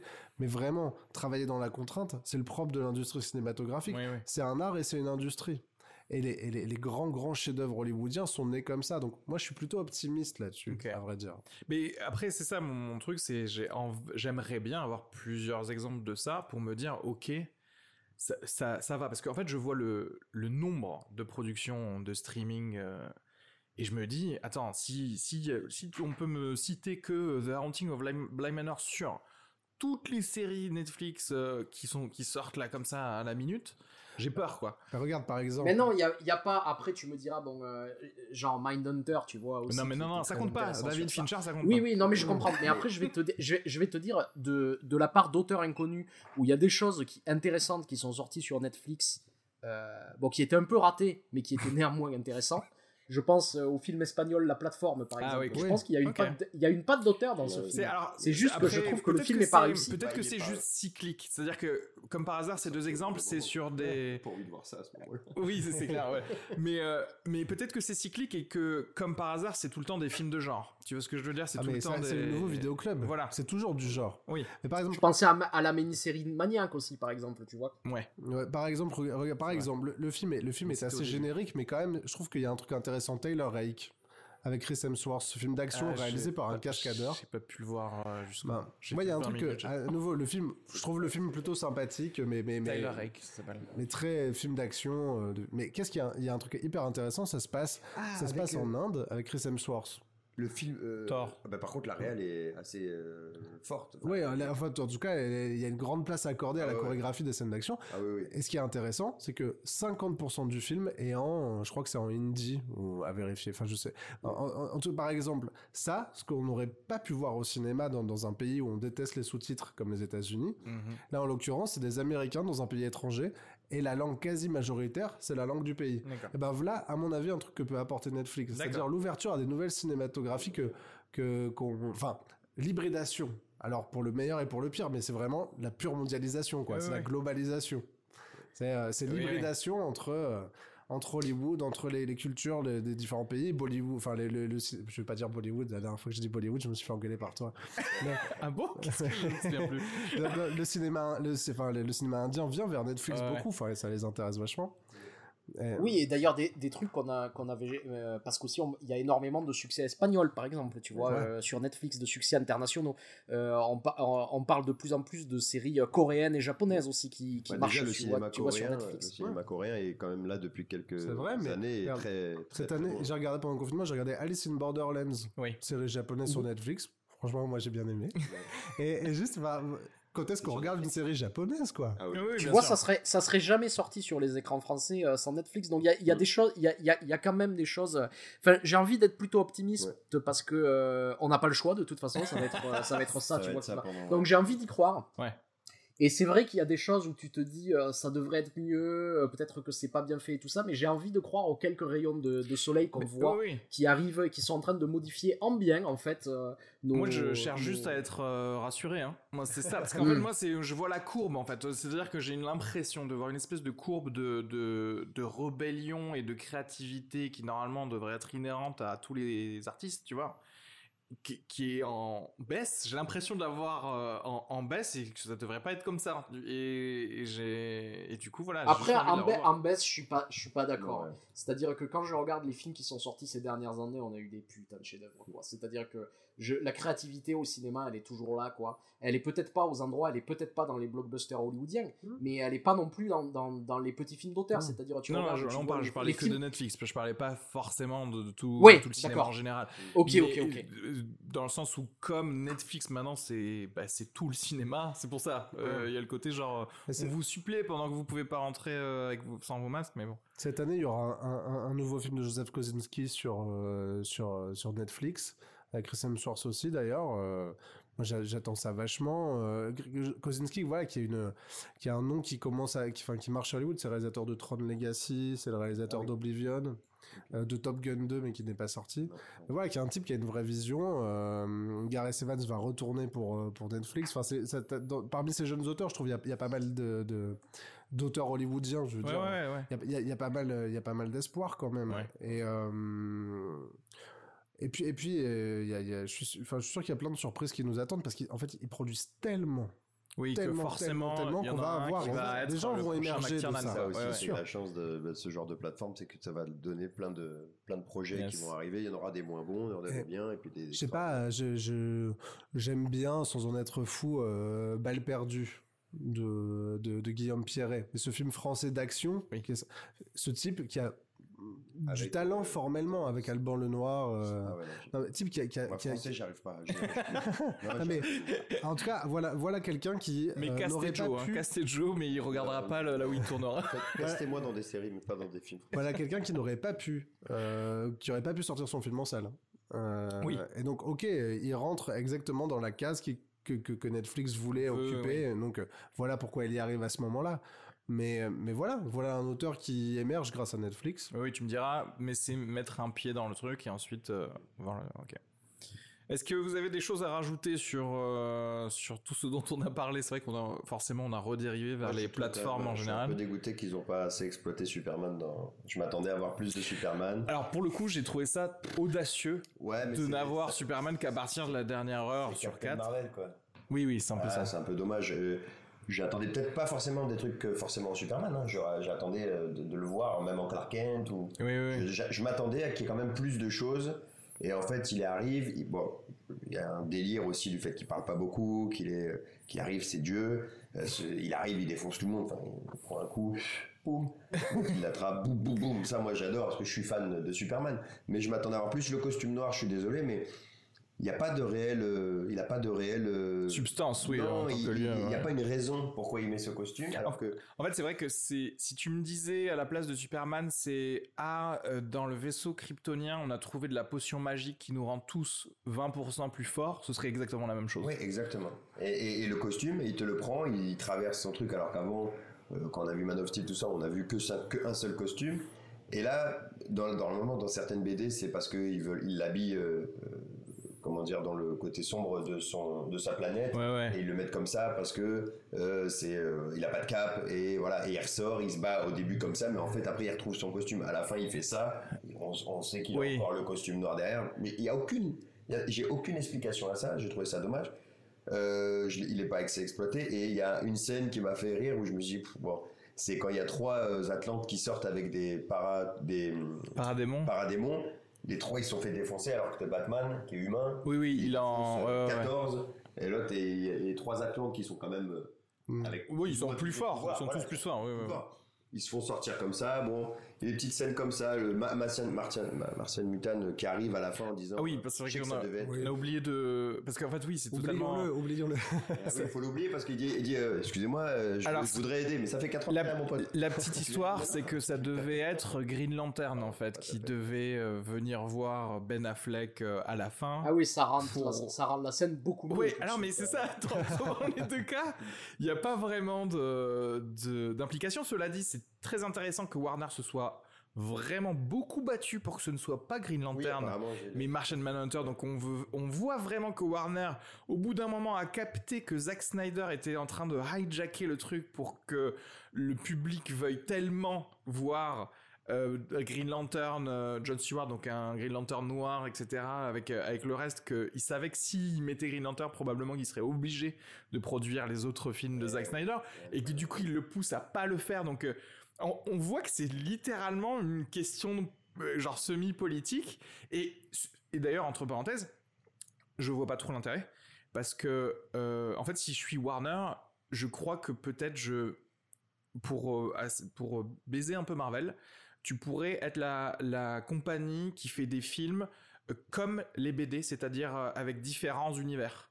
C'est-à-dire que tu y aura l'univers de Snyder et si tu veux faire un Superman noir, tu peux. Et ben on le sortira quand même la même année, on s'en fout. Comme les BD, et il y aura toujours des gens qui viendront voir leur, leur film. Cette euh, façon de penser euh, ultra linéaire de non, nous on fait que ça en même temps, je ça rentre dans des espèces de combats comme ça, alors que c'est bête, ils avaient une niche de fans de Snyder à qui ils auraient pu vendre le film. Et ils le vendent pas parce qu'ils se disent non, il faut, on va re-rebooter, j'imagine. Ils peuvent des choses comme ça. rebooter ce qu'ils veulent, mais ils- avec les plateformes qui existent aujourd'hui, on n'est plus obligé d'attendre d'aller au cinéma. Euh, C'est vrai, pis ouais, si ouais. ce film-là Oui, pourraient le ressortir sur. HBO Max. Laisse-moi ouais, c'est vrai. 4-5 heures de film que tu Bon, fais ça en coûte deux 300 millions quand même. hein. Ouais. Ouais, mais après, franchement, il faut voir combien ça. Oui, Faut voir après, combien ça rapporte. HBO a Ah ouais. était apparemment, euh, j'ai lu un article où ils disent qu'HBO Max était un peu endormi et ça a fait Oui, décollé le truc, d'abonnements euh, incroyablement et du coup je trouve ça plutôt cool et, et c'est pas, je te je demande pas de me faire un super film au cinéma, je te demande de me continuer ce film là. Je veux pas aller au cinéma pour le voir, je vais voir plein d'autres films au cinéma, il y a pas de problème. Mais ça, je veux le voir, je veux juste voir la vrai. suite. Et mets-le moi sur Mais HBO Max, c'est pas Ça, en vrai, ce sont, ce sont des pistes littéralement genre de business. hein. C'est-à-dire que moi, si j'étais, je, si je m'en foutais totalement de l'art et que j'étais dans, juste dans le business, euh, je dirais à Warner, mais en fait, là, on est, je vois pas pourquoi on n'est pas en train d'utiliser et HBO Max et les ciné pour, euh, pour euh, avoir de la thune partout, quoi. Tu vois, je suis en train. Ouais, c'est sûr, ils y pensent. hein. Y a pas Oui, mais du coup, et mais, ça du coup, enfin, chose. tu peux pas laisser des gens. Enfin, après, je suis, c'est le gars fan, tu peux pas nous laisser. tu peux pas, c'est ça. Je veux voir Flashpoint, laissez-moi. Je veux voir, et je veux voir ce qu'ils vont faire. Non, mais tu vois, je, tu peux pas. euh, voilà. Alors, c'est, alors, j'ai l'impression que Snyder a dit voilà, euh, Josh Whedon, c'est ce qu'il a fait, moi j'ai fait ça. Et s'il y a que ça comme message au final, bah ça m'embête parce que moi j'ai envie de voir euh, ce qui, où, où Oui, ça peut où aller. ça voulait en venir et tout ça. Et, et juste une petite parenthèse, euh, j'ai pas compris Alfred dans le film en fait. Il est pessimiste tout le temps. D'habitude C'est c'est bizarre. l'inverse. Ouais, ouais. D'habitude il est toujours à, à dire euh, faut être l'espoir et tout. Et c'est là, d'un coup c'est Batman qui dit Ce serait trop marrant T'inquiète, si... c'est l'espoir. Et l'autre, il est là, pessimiste tout le film. Non, ça va pas marcher. Tu devrais pas faire ça. Oui, Et c'est vous ça. êtes sûr de faire ça? Ouais, mais machin. J'ai dit, oh. Il aime le thé, Alfred. Ouais, c'est ça. C'est tout, c'est tout, c'est tout son personnage. Mais ça aurait été trop dommage. marrant que Batman s'énerve contre Alfred. Bon, on fait quoi alors? Ouais, voilà. On les laisse prendre la Terre, c'est ça? C'est ça. Bon. C'est- C'est ça que je comprends pas. Pour une fois qu'on aurait pu avoir un, un Batman et un, et un Alfred qui sont ensemble et qui le motivent et en Oui, plus et qui sont assez d'accord. Non, ils avaient besoin de créer une, une, un petit- une problématique entre les deux. L'autre, c'est et en plus c'est nul parce que c'est à chaque fois c'est j'ai- j'ai j'ai l'espoir. euh, Alfred, et t'inquiète, ça va le faire.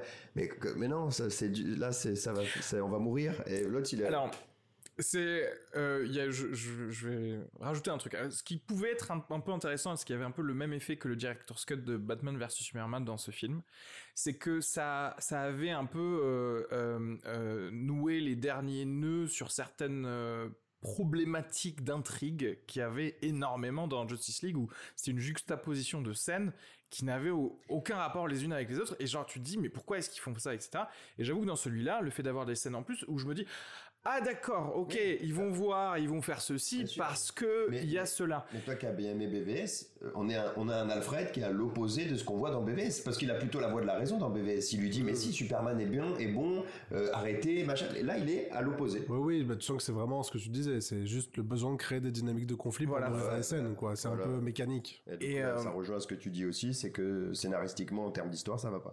Et, euh, du coup, j'ai envie de ressouligner aussi d'autres mini, un autre mini problème parce que autant, oui, tu te dis ah ben ils ont enfin expliqué tous les petits problèmes qu'il y avait dans l'autre Justice League. Autant là, je sais pas si vous avez capté qu'il y a un truc assez incroyable que Apocalypse et euh, Darkseid est déjà venu euh, sur Terre et donc a perdu une bataille.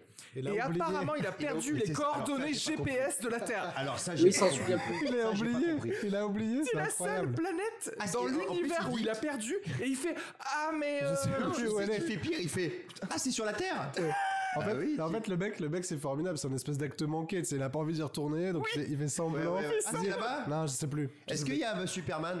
Oui, Moi, c'est ça. Genre, genre, le gars il est là à base de euh, oui on est en train de convertir genre 100 000 j'ai converti 100 000 mondes et il y en a un? Et tu c'est- qu'est-ce qui se passe en fait? c'est un moment quelqu'un qui a pris une droite après le soleil et t'avais oublié? j'ai pas compris. Il y a, il y a Les plein de trucs, tu sais, comme ça, euh, du genre à un moment quand ils disent c'est Superman qui a empêché euh, euh, Darkseid d'envahir la planète Terre, et t'as envie de dire mais il est arrivé il y a 30 ans. Le mec il est parti il y a 5000 ans. Il aurait pu attaquer pendant 4970 C'est ans. ça. Bah oui. Mais c'est tout ça qui est bizarre. C'était. Il a oublié. exactement où était la. Il a oublié, c'est ça. C'est là où j'ai- oui oui et Ça, puis- j'ai pas compris. Il a oublié, mais il utilise, quand, il utilise les artefacts qu'il avait laissés sur Terre. C'est-à-dire, il se Mais souvient oui. qu'il a laissé des artefacts pour euh, détruire la planète sur la Terre, mais il se souvient plus qu'il est venu, tu et sais. c'est pareil ils disent genre ah il y a pas de lanterne déjà d'où il y a pas de lanterne Hmm. vu qu'il y en a vu qu'il y en a toujours un dans les secteurs de la galaxie mais bon bref et il y a pas de lanterne et il y a pas de kryptoniens Or, les kryptoniens, ils sont pas de manière inhérente morts. forts. Mais Déjà, ils sont morts. Qui- Oui, il y a que avec un soleil jaune ou Exactement, autre un qui sont forts. Exactement. Donc, euh, si tu veux, t'es là, tu. Bah, en fait, tu vois, partout ailleurs, un kryptonien, ce serait juste un, un un tu paquet hein, pour. euh, Genre, bon, vraiment, t'es là. à- Oui. tu- Je pinaille. À nouveau, euh, Bon, très après, très nous, très on- vite. On, lit les BD, on, on regarde, on, a- on connaît les histoires par cœur. Est-ce que après, euh, Enfin, très très vite, je suis d'accord, je suis d'accord avec Arnaud, c'est-à-dire à un moment, soit t'arrêtes au bout d'une heure quinze, oui, voilà, soit, soit, tu- soit tu t'oublies dis ok, ça, je vais toutes ouais, les avaler, on continue, on continue. Et moi, je l'ai vu deux fois. Hein. Je l'ai vu deux fois parce que la première fois, j'étais comme toi à me dire ah putain, ah putain, et là, et mon pote qui coupait toutes les trois secondes parce qu'il était pas d'accord aussi.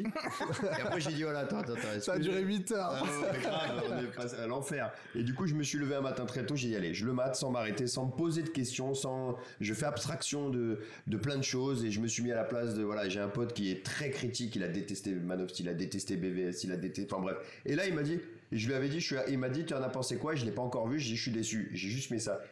Et il me renvoie, euh, trois jours après, j'ai adoré la Snyder Cut. Et là, vraiment, je l'ai appelé en disant, quoi?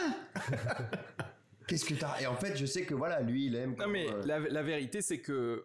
Oui, enfin, moi je veux dire, oui, ce film est meilleur que ah, celui ah, mais- de mais- Mais il 2017. faut l'enlever en fait. Mais c'est quand même pas bien, quoi. Moi, Ouais, ouais, ce que j'ai aimé de la critique qu'on en a fait, c'est qu'on a quand même, on s'est, on a quand même, on a parlé un peu vite fait de la version Josh Whedon, mais on s'est dit quand même, ce film n'existe pas en vrai.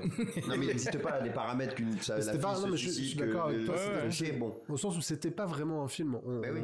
on, on passait notre temps à essayer de, de comprendre cet objet un peu hybride, Ouais, cette espèce vrai. de produit qui essayait de faire se tenir debout des scènes un peu éparses entre elles, mais c'était pas vraiment un film. C'était. Et le euh, fait est que le film n'existe pas d'avant, c'est déjà simplement aussi, ça revient à dire que ce film-là aussi n'existerait pas sans avoir eu ce film-là. Tu vois sûr, ce que je veux dire? oui, Donc tout ça, ça rentre en compte. faut vraiment prendre cette entité, la critiquer sur ce qu'elle est. Si elle avait été au cinéma et qu'on avait vu ça à 4 heures, même si on sait que c'est pas Cette possible. entité. Ouais. Oui, c'est vrai, c'est ça, oui. Oui, c'est ça. Ouais, et de dire, bon, bah, qu'est-ce que je pense si je suis allé au cinéma en 2017 et que j'ai vu ça? Qu'est-ce que j'en pense? C'est ça que j'ai essayé de faire en, deux- en regardant une deuxième fois. Et c'est, je rejoins, euh, voilà. vos- C'est super intéressant en tout cas vraiment Bien que le film sorte aujourd'hui dans ce moment où on se pose des questions d'hybridation Ouais, plateforme cinéma Exactement. cette espèce de forme d'entre deux qui est une piste enfin pas vraiment une piste je sais pas ce que c'est mais, mais en tout cas c'est c'est- c'est symptomatique et c'est hyper intéressant Ouais. Est-ce que vous avez euh, quelque chose d'autre à, à rajouter sur. euh, Ouais, ouais. Ben, moi, je, je penserais pas mal aux 6 heures de ma vie que je retrouverai jamais. De Oh là là. Mais ça t'a sorti Mais tellement. attends, tu peux grandi. rajouter BVS aussi. 3 heures. ça fait 9 heures. Non, mais attends. Je vais dire, B- B- BVS, au moins, il a un aspect nanar que je trouve euh, assez sympathique. Tu vois ce que je veux dire? C'est-à-dire, euh, euh, je le trouve marrant, BVS. leur maman s'appelle Marthe Quoi? Ah, bah ouais, attends. Non. Viens, on va boire un personne n'y avait jamais pensé que leurs deux mamans s'appelaient Martha Moi, moi, par contre, Ouais. euh, ces films-là, maintenant, là, c'est- font passer euh, Man of Steel euh, limite. Ben, c'est pour ça que je dis tout le temps que Moi, Man of c'est- Steel. c'est C'est mon vrai qu'en fait, du coup, c'est c'est ça. Tu Hormis la sors scène toutes de les Kevin suites Costner qui qui sont fait- nulles. Bah, alors moi c'est- bah, mais moi le Man of Steel je peux pas je suis déjà Ah ouais? Ah ouais Euh, Kevin Costner, bah, je trouve Ah, que la seule belle chose, c'est que Kevin Costner fait ce geste et j'adore. Ça fait des années que j'essaie de l'imiter. Oui, J'aimerais bien avoir Oui, autant d'autorité quand je parle à ma fille, tu vois. c'est Genre. pas les studios Bagel. Mais par contre, cette scène, cette bah, scène où il meurt sans Ah raison, je, je, je, peux pas. Kevin Costner qui oblige son fils à le voir crever oui, non, pour, lui, pour apprendre Le une leçon. tellement vite qu'il pourrait juste l'attraper sans que personne s'en rende compte. Mais même pas. C'est qu'il peut faire ce que fait le père en soulevant le chien. Il prend le chien avec lui et il revient. C'est-à-dire qu'il a même pas utilisé ses C'est c'est pouvoirs. vraiment dans la famille des sacrifices inutiles. Je trouve le père de Cyborg et le père de Superman, c'est c'est- c'est- c'est- c'est invraisemblable. Ah, T'es supposé accepter. J'ai un fils comme Clark, je prends aucun risque. Euh, aucun. Vas-y. Moi, je me, moi, je me re- c'est Man of Steel, je me remets jamais de cette scène. En fait. moi aussi, ça, ça me, c'est celle qui me perturbe le plus. et des millions de morts à la fin. De toute façon, même à la limite, quelqu'un te voit faire ça, c'est réaliste dans le sens où s'il se passe un truc comme ça. J'aurais bien aimé voir les cérémonies. Enfin bref, un nouveau Batman vs Superman le fait. Il y a une Bah énorme cérémonie quand il y a une grosse ba- bataille. tu vois tous les cercueils, les, les héros sont là. Là, Mais ça, les gens qui déménagent hors de Métropolis. Mais oui. Parce Par que tu exemple, sais, dans, vous les, avez- dans les vous avez BD, dans les BD, Vous à avez force d'avoir White des. Knight ou pas? Hein Dans la- La BD White Knight. Ah oui. Où justement il parle de la question des assurances Oui. à Gotham City et du lien entre Bruce Wayne et les assurances dans la BD White Knight. Ah, Ils ont, en ont fait d'ailleurs une série télévisée, je crois Ah bon ça, mais je crois que ça a été cancelled après. Je sais quelques pas. En, en épisodes. tout, en tout cas, c'est hyper intéressant. C'est on explore la on explore la question de l'assurance. Oui, oui. Comment Bruce Wayne peut profiter de l'assurance et du coup comment est-ce que en fait Batman euh, Batman euh, joue le jeu des euh, De faire la destruction de. ouais, de c'est ça, Gotham City, exactement. ouais. C'est hyper intéressant. Ah, je regarde, je l'ai je l'ai pas, j'ai pas de mémoire celle-là. Mais voilà. Et euh, Bon, oui, a- ça, a- voilà, c'est Man of Steel. Vraiment, je me suis jamais remis de cette scène. Parce que. Et en plus, la scène que j'aime, que j'aime dans les BD, la plupart des BD ou des séries qui traitent, c'est la crise cardiaque du père, car malgré Superman qui ait tous ses pouvoirs, Oui, oui, il peut rien faire. ouais, ouais. Et c'est ça le truc. Et pourquoi tu veux aller chercher un truc où, Oui. pour justifier à la fin en disant comme ça, il va comprendre que l'humain. Mais non, on s'en fout. Il peut sauver le chien. Surtout super. que, entre parenthèses, là, maintenant qu'il est revenu à la, à la vie, excuse-moi, ça fait un peu euh, flag. Genre, ah bah finalement aussi, Clark Kent, il était pas mort aussi, euh, finalement. Et aussi, tout le monde l'appelle Clark devant les flics. Bah, ça, ça, c'est- ah, Donc, ah si oui, tu ça- veux, non mais ça c'est C'est pareil, tout le monde appelle Bruce Wayne. Genre, bon, c'est bon, tout le monde sait qui vous êtes au bout d'un moment, tu vois ce que je veux dire, euh, ça suffit. Euh, Est-ce que, Superman, bon, malgré tout ça, des lunettes. euh, on va juste finir sur cette question. Bon, euh, Joe, on sait que oui, mais est-ce Ouais. que euh, Bastien, Arnaud, voilà, il y a un Warner qui gagne un peu plus d'argent, ils veulent bien euh, financer un truc. Est-ce que vous, vous voudriez voir la, la Moi- suite de cette Moi, univers je ou connais les réponses déjà. Alors, je vais, je vais te dire non parce que tu vas encore m'obliger à le regarder pour faire un podcast sur Et on va ça. devoir faire un Et truc. du coup, je, je préfère éviter quoi. Bah moi j'irai le voir. Bah oui. Ouais, voir. ouais, même envie, j'ai même envie pour voir si tu me, si vraiment au niveau de l'histoire il est vraiment nul, euh, vraiment ça ne va pas et que vraiment à la fin je me dis oh là là, ou s'il y a quand même à la fin tu dis ah ok. Une fois qu'on leur aura donné 150 euros, on fera bah c'était bien de la merde. Oui, c'est ça. C'est ça, Zack Snyder dans sa piscine à débordement, tu sais, il sera là. Oh, ça vous a pas plu? Oh, dommage. Ah bah je suis désolé. je suis désolé. Mais euh, cela dit, moi, le seul truc qui me les 150. ferait un peu me dire ça vaut peut-être le coup, c'est que Bah oui, vu que il en parle depuis Batman versus Superman de cette espèce d'arc de Flashpoint avec des retours de- dans le temps et tout ça, je me dis en fait c'est ça l'histoire qu'il veut plus nous raconter. Bien sûr. Et du coup bah en fait vas-y arrête de gagner Puis du les temps. scènes dans Batman Superman sont superbes de cette époque-là. Moi, Oui, de- les Nightmares, ça, oui, oui. Quand tu travailles sur une série télé, la, la première chose qu'un diffuseur te dit, euh, ou, les- un bon producteur, c'est arrêtez de penser à la saison 2. Oui. Si vous avez des idées, vous les mettez en Mais saison oui, 1. Arrêtez oui, de, diluer, C'est pas- diluer. mais Bah, c'est pareil. et on est quasiment dans une série là. Bah oui, oui, oui, hormis, hormis Oui, l'ambition, oui, oui, mais Voilà. oui. Mais dans, le- dans le dans le l'exemple enfin de, de, de longueur et de là on est dans de la série. Oui, Il oui, se oui. posait même la question de la sortir en quatre épisodes. C'est qu'en fait, euh, énorme erreur. oui, oui. Mais euh, je, je pense qu'il y a aussi une, une espèce de sacralisation de la personne qui a un plan sur plusieurs films. Et oui, Marvel nous a niqué dessus, tu vois. Et en fait, il faut accepter et que c'est pas ça que tu veux faire. Moi j'aurais voulu. Raconte-moi une histoire que tu veux raconter et c'est tout. Et, et- et tu sais, il y a ce côté très, euh, bah, justement, euh, Lex Luthorien de dire non, j'ai prévu Avengers depuis 600 films et je vais le faire. Ah oui, d'ailleurs, du- ju- ju- juste euh, la chose qui, je- je- euh, la chose qui m'a fait plaisir en fait dans ce film, c'est de revoir la plus grosse erreur de casting de toute l'histoire du cinéma, c'est-à-dire Jesse Eisenberg en, en Lex Luthor, Ah ouais. et le revoir reprendre ce rôle et faire n'importe quoi avec, ben ça m'a fait plaisir. C'était vraiment mon moment, c'est c'est le moment Oh nanar là, de, Justice, ah de Batman Ah ouais. Superman qui revient dans Justice League, c'est une erreur. et juste pour ça, ça va T'as un Batman de 45 ans, un Superman de 35 ans et un, et un, un Lex Luthor de 25 ans. Enfin, c'est vraiment et qui parle comme le Joker, enfin un peu avec la folie du Joker. euh, Mais je sais pas ce qu'il fait, je sais même pas non ce qu'il plus. fait. Honnêtement, je le ça, vois en je train de suis jouer, d'accord. je, me- je ne sais pas. Et Dieu sais que c'est un bon acteur. Hein. Cela dit, bon J'aurais bien aimé acteur voir le procès de Lex Luthor parce que je sais, en vrai, je sais pas ce qu'on lui reproche vraiment Oui, c'est vrai. légalement. Je- tu, tu vois ce que je veux dire? Parce que Mais de mal joué, je pense. hein. Ah oui, je sais pas si on peut vraiment le lier parce que j'aurais bien aimé voir le procès où il y a zéro témoin qui passe parce que Lex Luthor peut les rincer pour fermer leur gueule toute leur vie euh, ou quoi. Il va jamais en prison. qui aurait été crédible et aurait été un bon scénario. Tout à fait. qu'on le retrouve dans le bateau au lieu qu'il s'échappe et qu'il y a un mec qui rigole comme le Joker qui sort. Oui, parce qu'en fait, tu te retrouves avec un deuxième Joker qui est riche en bitcoins, tu vois. Parce que Voilà. Parce qu'en fait, je- tout l'intérêt de Lex Luthor, c'était d'avoir un ennemi qui était dans le système et qui peut. Enfin bref, oui. on rentre dans d'autres Et discussions. d'ailleurs, l'autre truc aussi, c'est-à-dire que euh, il s'est dit, il faut absolument que je mette le pire Joker de l'histoire du cinéma dans le film. Ouais. À la fin. Ouais, Leto, Oui. je. Bon, la, la, la scène, la- alors la scène euh, raconte euh, que dalle à part le fait que t'es un orphelin et que t'as tué euh, un, dieu et que machin, mais, mais j'ai quand même aimé le, la performance de l'acteur qui, pour moi, dans je sais plus, Suicide Squad, Ouais. c'était un viol, euh, un viol total.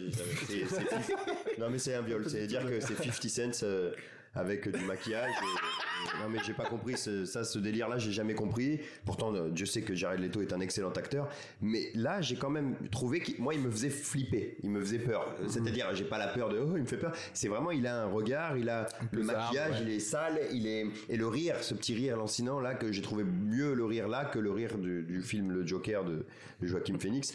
Mais en plus, Ouais, moi, le- je trouve qu'il fait que des effets. Qui, Moi, je- il, fait, on- dirait que je le vois et qu'il fait regardez-moi, je suis fou. Eh, regardez-moi. je suis La, la scène, euh, ouais, j'aimerais bien savoir comment la scène était tournée parce que je me demande si les acteurs étaient présents sur le tournage en même temps. Je trouve la scène un, un peu Mm. pauvre visuellement. Oui, c'est sûr. Un- Bah, des est contre pas champs un peu hauteur.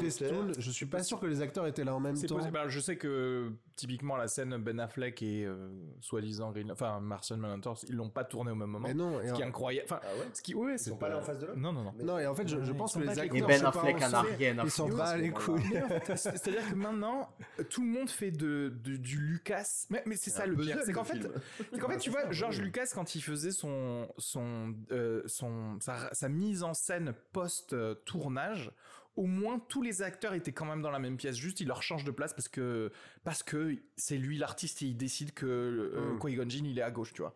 Mais Ouais, ce que fait, ce que fait, ce que fait Fincher aussi. oui, absolument. Et sauf que là, c'est pas pareil. Là, ils se disent ah, on peut faire ça. Ben, il y a pas de problème. En mars, on va tourner avec machin, et en juin, on va tourner avec truc. Ils se seront jamais vus. Il y aura zéro alchimie entre les deux. Ils seront en train de parler à, à la caméra. Quoi.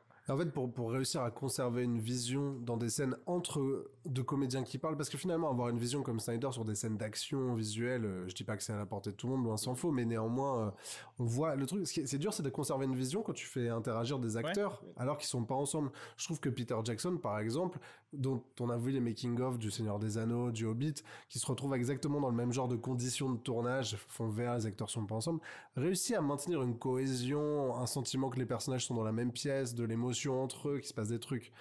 Et ça, effectivement, c'est pas, c'est pas donné Moi, à tous les et- réalisateurs. Et, et vu la, la- la- la- ce qu'on nous met dans BVS avec ces scènes-là, je m'attendais à là, en plus 4 heures, beaucoup de scènes qu'on n'a pas vues, je me dis, il va y avoir au moins, au moins 3 quarts d'heure sur ça. Mm. C'est-à-dire, à un moment, on retourne là-dedans, il se passe des choses que là, il se passe, à part Superman qui arrive vite fait et qu'on se doute qu'il va faire mal.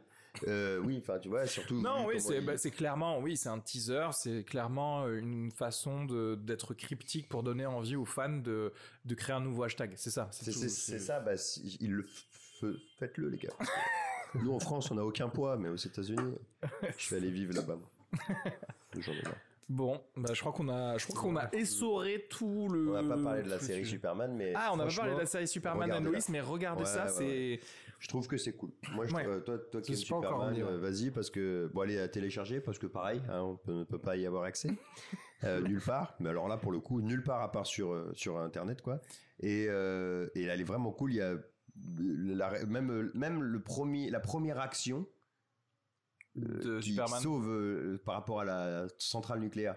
Oui. Ce truc, mais j'ai trouvé ça innovant parce que on voit, il y a, c'est plus je sauve un avion qui s'écrase, je sauve des gens qui vont machin. Il y a un truc de je. je C'est ça, c'était un clin d'œil à Superman 3 où à un moment il, euh, il euh, gèle un lac, euh, il prend le lac Ouais, et bon, il l'amène euh, graphiquement que ça, avait- ça m'avait, j'avais oublié cette scène. Non, non, non, mais ce qui est, en fait, ce qui est intéressant dans, dans ce truc, c'est que, en fait, c'est assumé, c'est Superman et Lois qui sont euh, euh, parents euh, d'une famille, Ouais. et on va te dire comment ils gèrent leur famille avec leurs deux ça. enfants, dont un enfant est euh, genre un trouble de l'anxiété. Ouais. C'est-à-dire, en fait, ils ont pas peur de dire que, bah ouais. Parfois, euh, quand t'as des enfants, bah, il y a des soucis, tu vois, il faut les régler au jour le jour, etc. Après, il y a deux petites choses là-dedans qui sont un peu gênantes, c'est que ils apprennent. Il y a une scène quand même qui est incroyable, c'est ils apprennent que je peux spoiler, c'est pas grand-chose, hein, mais ils apprennent que leur père est Superman à, à l'âge Oui, qu'ils ont là, ça- ça, c'est et qui fait juste ça, ils font. non, genre Enfin, Ils l'ont jamais vu. Daron, enfants, quoi, tu sais. ce que je veux dire? Tu, tu- tais-toi, tais-toi. En même Ne temps, faites pas j'adore cette, cette suspension là de, de, de- c'est incroyable ce truc des lunettes. Mais quoi. pourquoi? Mais moi, je suis, je suis, je suis comme toi, mais en même temps, il y a un gars qui a réussi à le faire extrêmement bien. C'est quand même Christopher Reeve, Hmm. qui euh, pas et c'est- ouais. alors peut-être que graphiquement, on pouvait pas avoir les mêmes choses, donc on pousse plus sur un scénario. Et d'ailleurs, moi, je peux me les remater mille fois, je les adore.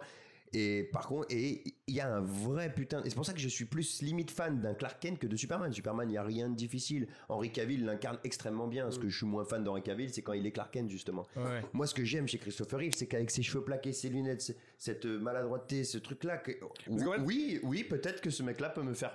Je peux ne pas, si je connais pas Superman, Ah. je le vois pas tous les jours, je peux me dire, c'est pas lui. Enfin, tu vois ce que je veux Ce dire qui est intéressant avec Larken, c'est que Même si c'est gros, évidemment. c'est qu'en fait, il- tu sais qu'il fake Ouais, tout ça. le personnage pendant Mais- toutes mais les que- scènes avec Larken et qu'en fait, t'as l'impression, tu sais que c'est comme dans les scènes de Ocean's Eleven quand quand il y a euh, Brad Pitt qui se met un faux nez ou un truc comme ça, tu te dis ah mais c'est ça que je regarde en Ouais, fait. Je regarde un mec en Kill- train de faire faire croire à tout Kill le Bill, monde. Kill Bill résume Oui, parfaitement cette scène où il Je raconte. euh, Oui, c'est ça, je sais plus. C'est Dans c'est Kill Bill, c'est qui la fin, le dernier, c'est le ce qui monologue de- C'est ça, et ce qui est fort, c'est c'est le co- c'est Superman. c'est ça, C'est Clark. Kent, le le le, Le costume. le C'est pas costume, le costume, Superman. pas Superman. Ça, j'ai c'est adoré.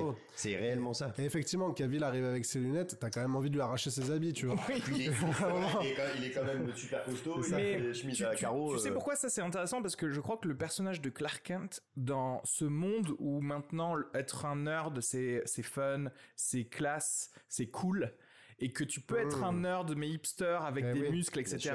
En fait Bon, ça change tous, totalement la, la donne. C'est vrai, ouais. Eh oui. Parce que non, t'es un plus un loser, t'es plus un ringard. En fait, tu peux être quelqu'un d'intéressant. Et si tu peux être quelqu'un d'intéressant, ben en fait, tu peux, ça se trouve, être kryptonien. Et de l'intérêt, peut-être à nouveau, on y revient, de faire un Superman qui a des difficultés d'intégration, concrètement. Exactement. Et, Et qui n'est pas est, euh, obligé d'être. C'est ouais, ça aussi qui m'embête chez Superman, c'est que t'es pas obligé de me le mettre avec des muscles incroyables.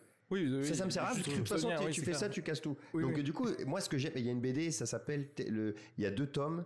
Euh, c'est un jeune, il a une cape euh, sur la fiche, putain, je me rappelle plus du titre, je l'ai relu dix fois, mais je me rappelle plus du titre. Je crois que c'est Terre 1 et Terre 2. Oui, Et Superman One. Ouais, Il est euh, jeune, il, a- il arrive à, à Metropolis, c'est un peu une Ouais, histoire ouais, un peu différente, mais il arrive à Metropolis, il va chez un mec qui lui fait plein de t-shirts, enfin je sais plus, et il a cette capuche, son, son, son- son blouson euh, rouge avec une capuche et son S là, et en jean au début il y a des actions comme ça, et ensuite quand il a son vrai costume, il est comme, enfin tu vois le personnage, il est comme ça, et ça j'aime bien parce que j'ai pas besoin qu'il soit super balèze en fait Superman. Et puis surtout, avec quoi il peut faire de la muscu Superman D'ailleurs, Hein avec, avec la lune Non mais je pense que ça c'est, ça, c'est le soleil qui développe tous ces muscles. Il peut être très sec, il peut être très dessiné parce que ça ouais, il va. Au passage, j'en peux plus, moi, des costumes qui ont déjà des muscles. Bah oui, putain mais c'est ça. Ça, je savais, je suis arrivé au bout de ces. Je veux plus non plus revoir les trucs de Christopher Reeve où c'est un collant, mais mettez-nous des costumes, voilà. Sauf, euh, sauf le costume de Jason Momoa quand même dans Justice League, où euh, là je dois avouer, euh, chapeau pour, euh, pour le département de costumes, qui ont réussi à le faire sur mesure sur chaque muscle. Ouais, ça, c'est beau. T'as, t'as- t'as le tissu qui va se glisser au creux, Oui. creux de chaque muscle Ouais, de Jason Momoa. D'ailleurs, Et ça, chapeau. hein. D'ailleurs, erreur tot- enfin erreur un peu chelou, c'est que quand on voit que c'est pas les mêmes réals, Aquaman dans, dans Aquaman sous l'eau, quand ils parlent et qu'il n'y a pas la bulle qui, qui crée eux-mêmes pour parler, ils font kawak comme le, comme, Comme les dauphins. comme les dauphins. Bref, ils se comprennent. Et que dans, et que dans juste quand Aquaman, le film Aquaman, ils sont là, ça va toi? Alors qu'il n'y a pas de but, ils sont dans l'eau et ils parlent normal. Oui, oui, oui. Tu te dis bon, bah. Non, mais ça aussi, c'est c'est Moi, je dommage. comprends qu'ils aient décidé de changer un peu parce que c'est galère cette histoire de bulle. Ce serait tellement drôle. Mais c'est vrai que c'est dommage d'être passé à, à côté de tous ces, toutes ces cultures différentes au sein de la même Justice League. mais je pense que c'est parce qu'ils sont. tu vois, Aquaman, bon, c'est vrai qu'il est, c'est un peu un métis, tu vois, mais il y a le côté, ça aurait été cool que, ah ouais, c'est vrai, vous, les gens sur la Terre, vous faites ça. Ah, C'est là, c'est la communauté de l'anneau, puisque c'est une des grandes références Ouais, de ouais. Snyder. Quand il... c'est, c'est- effectivement, c'est rigolo dans la communauté de l'anneau, c'est de voir les différences entre des hobbits, des Les elfes, des ouais, humains, ouais. des elfes. Effectivement, là, on passe un peu à côté, à part trois, trois dialogues pas Oui. foufou. euh. Ben ouais. Enfin, voilà. Bon. Eh ben, euh, merci, merci à tous. hein. Je crois que je crois qu'on a dit tout ce qu'il y avait à dire. N'hésitez pas à, à nous envoyer des messages euh, pour nous dire ce que vous avez pensé. Euh, et puis euh, à la prochaine pour euh, un autre fin de séance ultra spécial quand il y aura quelqu'un d'autre qui va faire un, un ultra director's cut qui va sortir. La Snyder Cut 2, peut-être. Vous pensez, vous pensez à un director's cut Ah, Moi, ça moi, ça m'a fait penser à un truc de. J'aimerais bien initier un hashtag de du 13e Ah guerrier. oui, j'allais dire le 13e guerrier. Bah voilà, parce que 13e guerrier, donc c'est un film avec euh, Anthony Banderas que de Ah oui, John McTiernan d'ailleurs. Oui, McTiernan, ouais. Et bon, moi en plus déjà à la base, à l'époque, je me souviens, c'était un film que j'avais bien aimé. Euh, mais quand tu en apprends plus sur le film, il semblerait qu'en fait le film euh, de John McTiernan et ce qu'il a tourné a- allait être un truc mille fois meilleur. Et sauf que ça a été euh, scellé donc dans la par la production qui a pas euh, qui a cuté quoi, tout simplement. Et voilà, moi j'aurais voulu Oui, ça. je crois que- je crois qu'il y en a beaucoup, hein, des exemples comme Toi, ça. ce de- serait de lequel qu'on verra jamais, de versions perdues. Euh, On pense au Rapace de Eric von Stroheim, qui est un peu le le- l'exemple cano- canonique de ce genre de, de conflit qu'il y a eu avec les studios. euh, et il y a- il y a Mais ça, ça a été perdu, ouais. ça, non Moi, Man of Steel 2. Oui, c'est perdu maintenant. aujourd'hui. Oui, mais moi je me dis, il y a- parce que là, il y a des bobines de- pour le 13e guerrier, il me semble, non? Donc, Ouais. euh, Ben, je sais pas. je sais pas, je suis Ouais. pas sûr. D'ailleurs, ouais. McTiernan dit que malgré tout, il n'y a pas, il le dit explicitement, il n'y a pas un, il y a pas un chef-d'œuvre dans un tiroir. Ah, ok. Malgré tout, et les Ok. difficultés euh, rencontrées pendant la prod font qu'il n'existe pas ce McTiernan cut euh, qui nous qui nous mettrait sur les genoux, quoi. Ouais, ok. Donc au final, c'est peut-être juste des, espèces de c'est rêves. un beau rêve, Ouais, ouais. comme le Dune de Jodorowsky. comme- Oui, oui, oui. Ah, Dune, il, il va arriver. Plein de celui de Jodorowsky Ah, qu'il a jamais fait, mais mais il y a un Ah, documentaire très beau de- dessus. Ah ouais, faut que tu euh, regardes, c'est génial. Ah, mais je l'ai vu, de le, le Dune, euh, je sais pas, il est sorti. Jodorowsky's Dune, il, il y est sur. euh, non, je l'ai téléchargé. Sur MyCanal, pour le- peut-être, ouais. Peut-être, Ouais, ouais. peut-être pris pour le confinement. J'avais vu, et pa- parce que justement le prochain arrive, et il y a le Superman de, de Nicolas Cage. Ah oui, bah avec oui, un costume. Burton, très euh, beau, très beau film rêvé, ça aussi.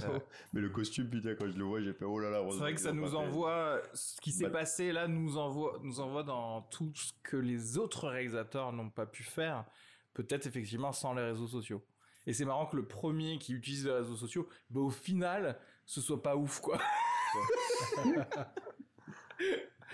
bon, bah merci encore à tous euh, les gars. Merci. Ouais, bah merci à Et toi. je vous dis à la prochaine alors. À la prochaine. Ah, voilà, on, a fait, Ciao. on a fait 12 épilogues, nous aussi. Ouais, c'est clair.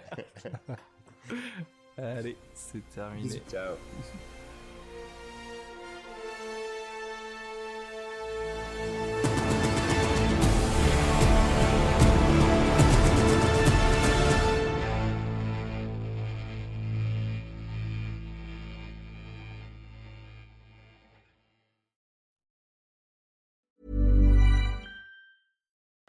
Join us today during the Jeep Celebration event. Right now, get 20% below MSRP for an average of 15178 under MSRP on the purchase of a 2023 Jeep Grand Cherokee Overland 4xE or Summit 4xE.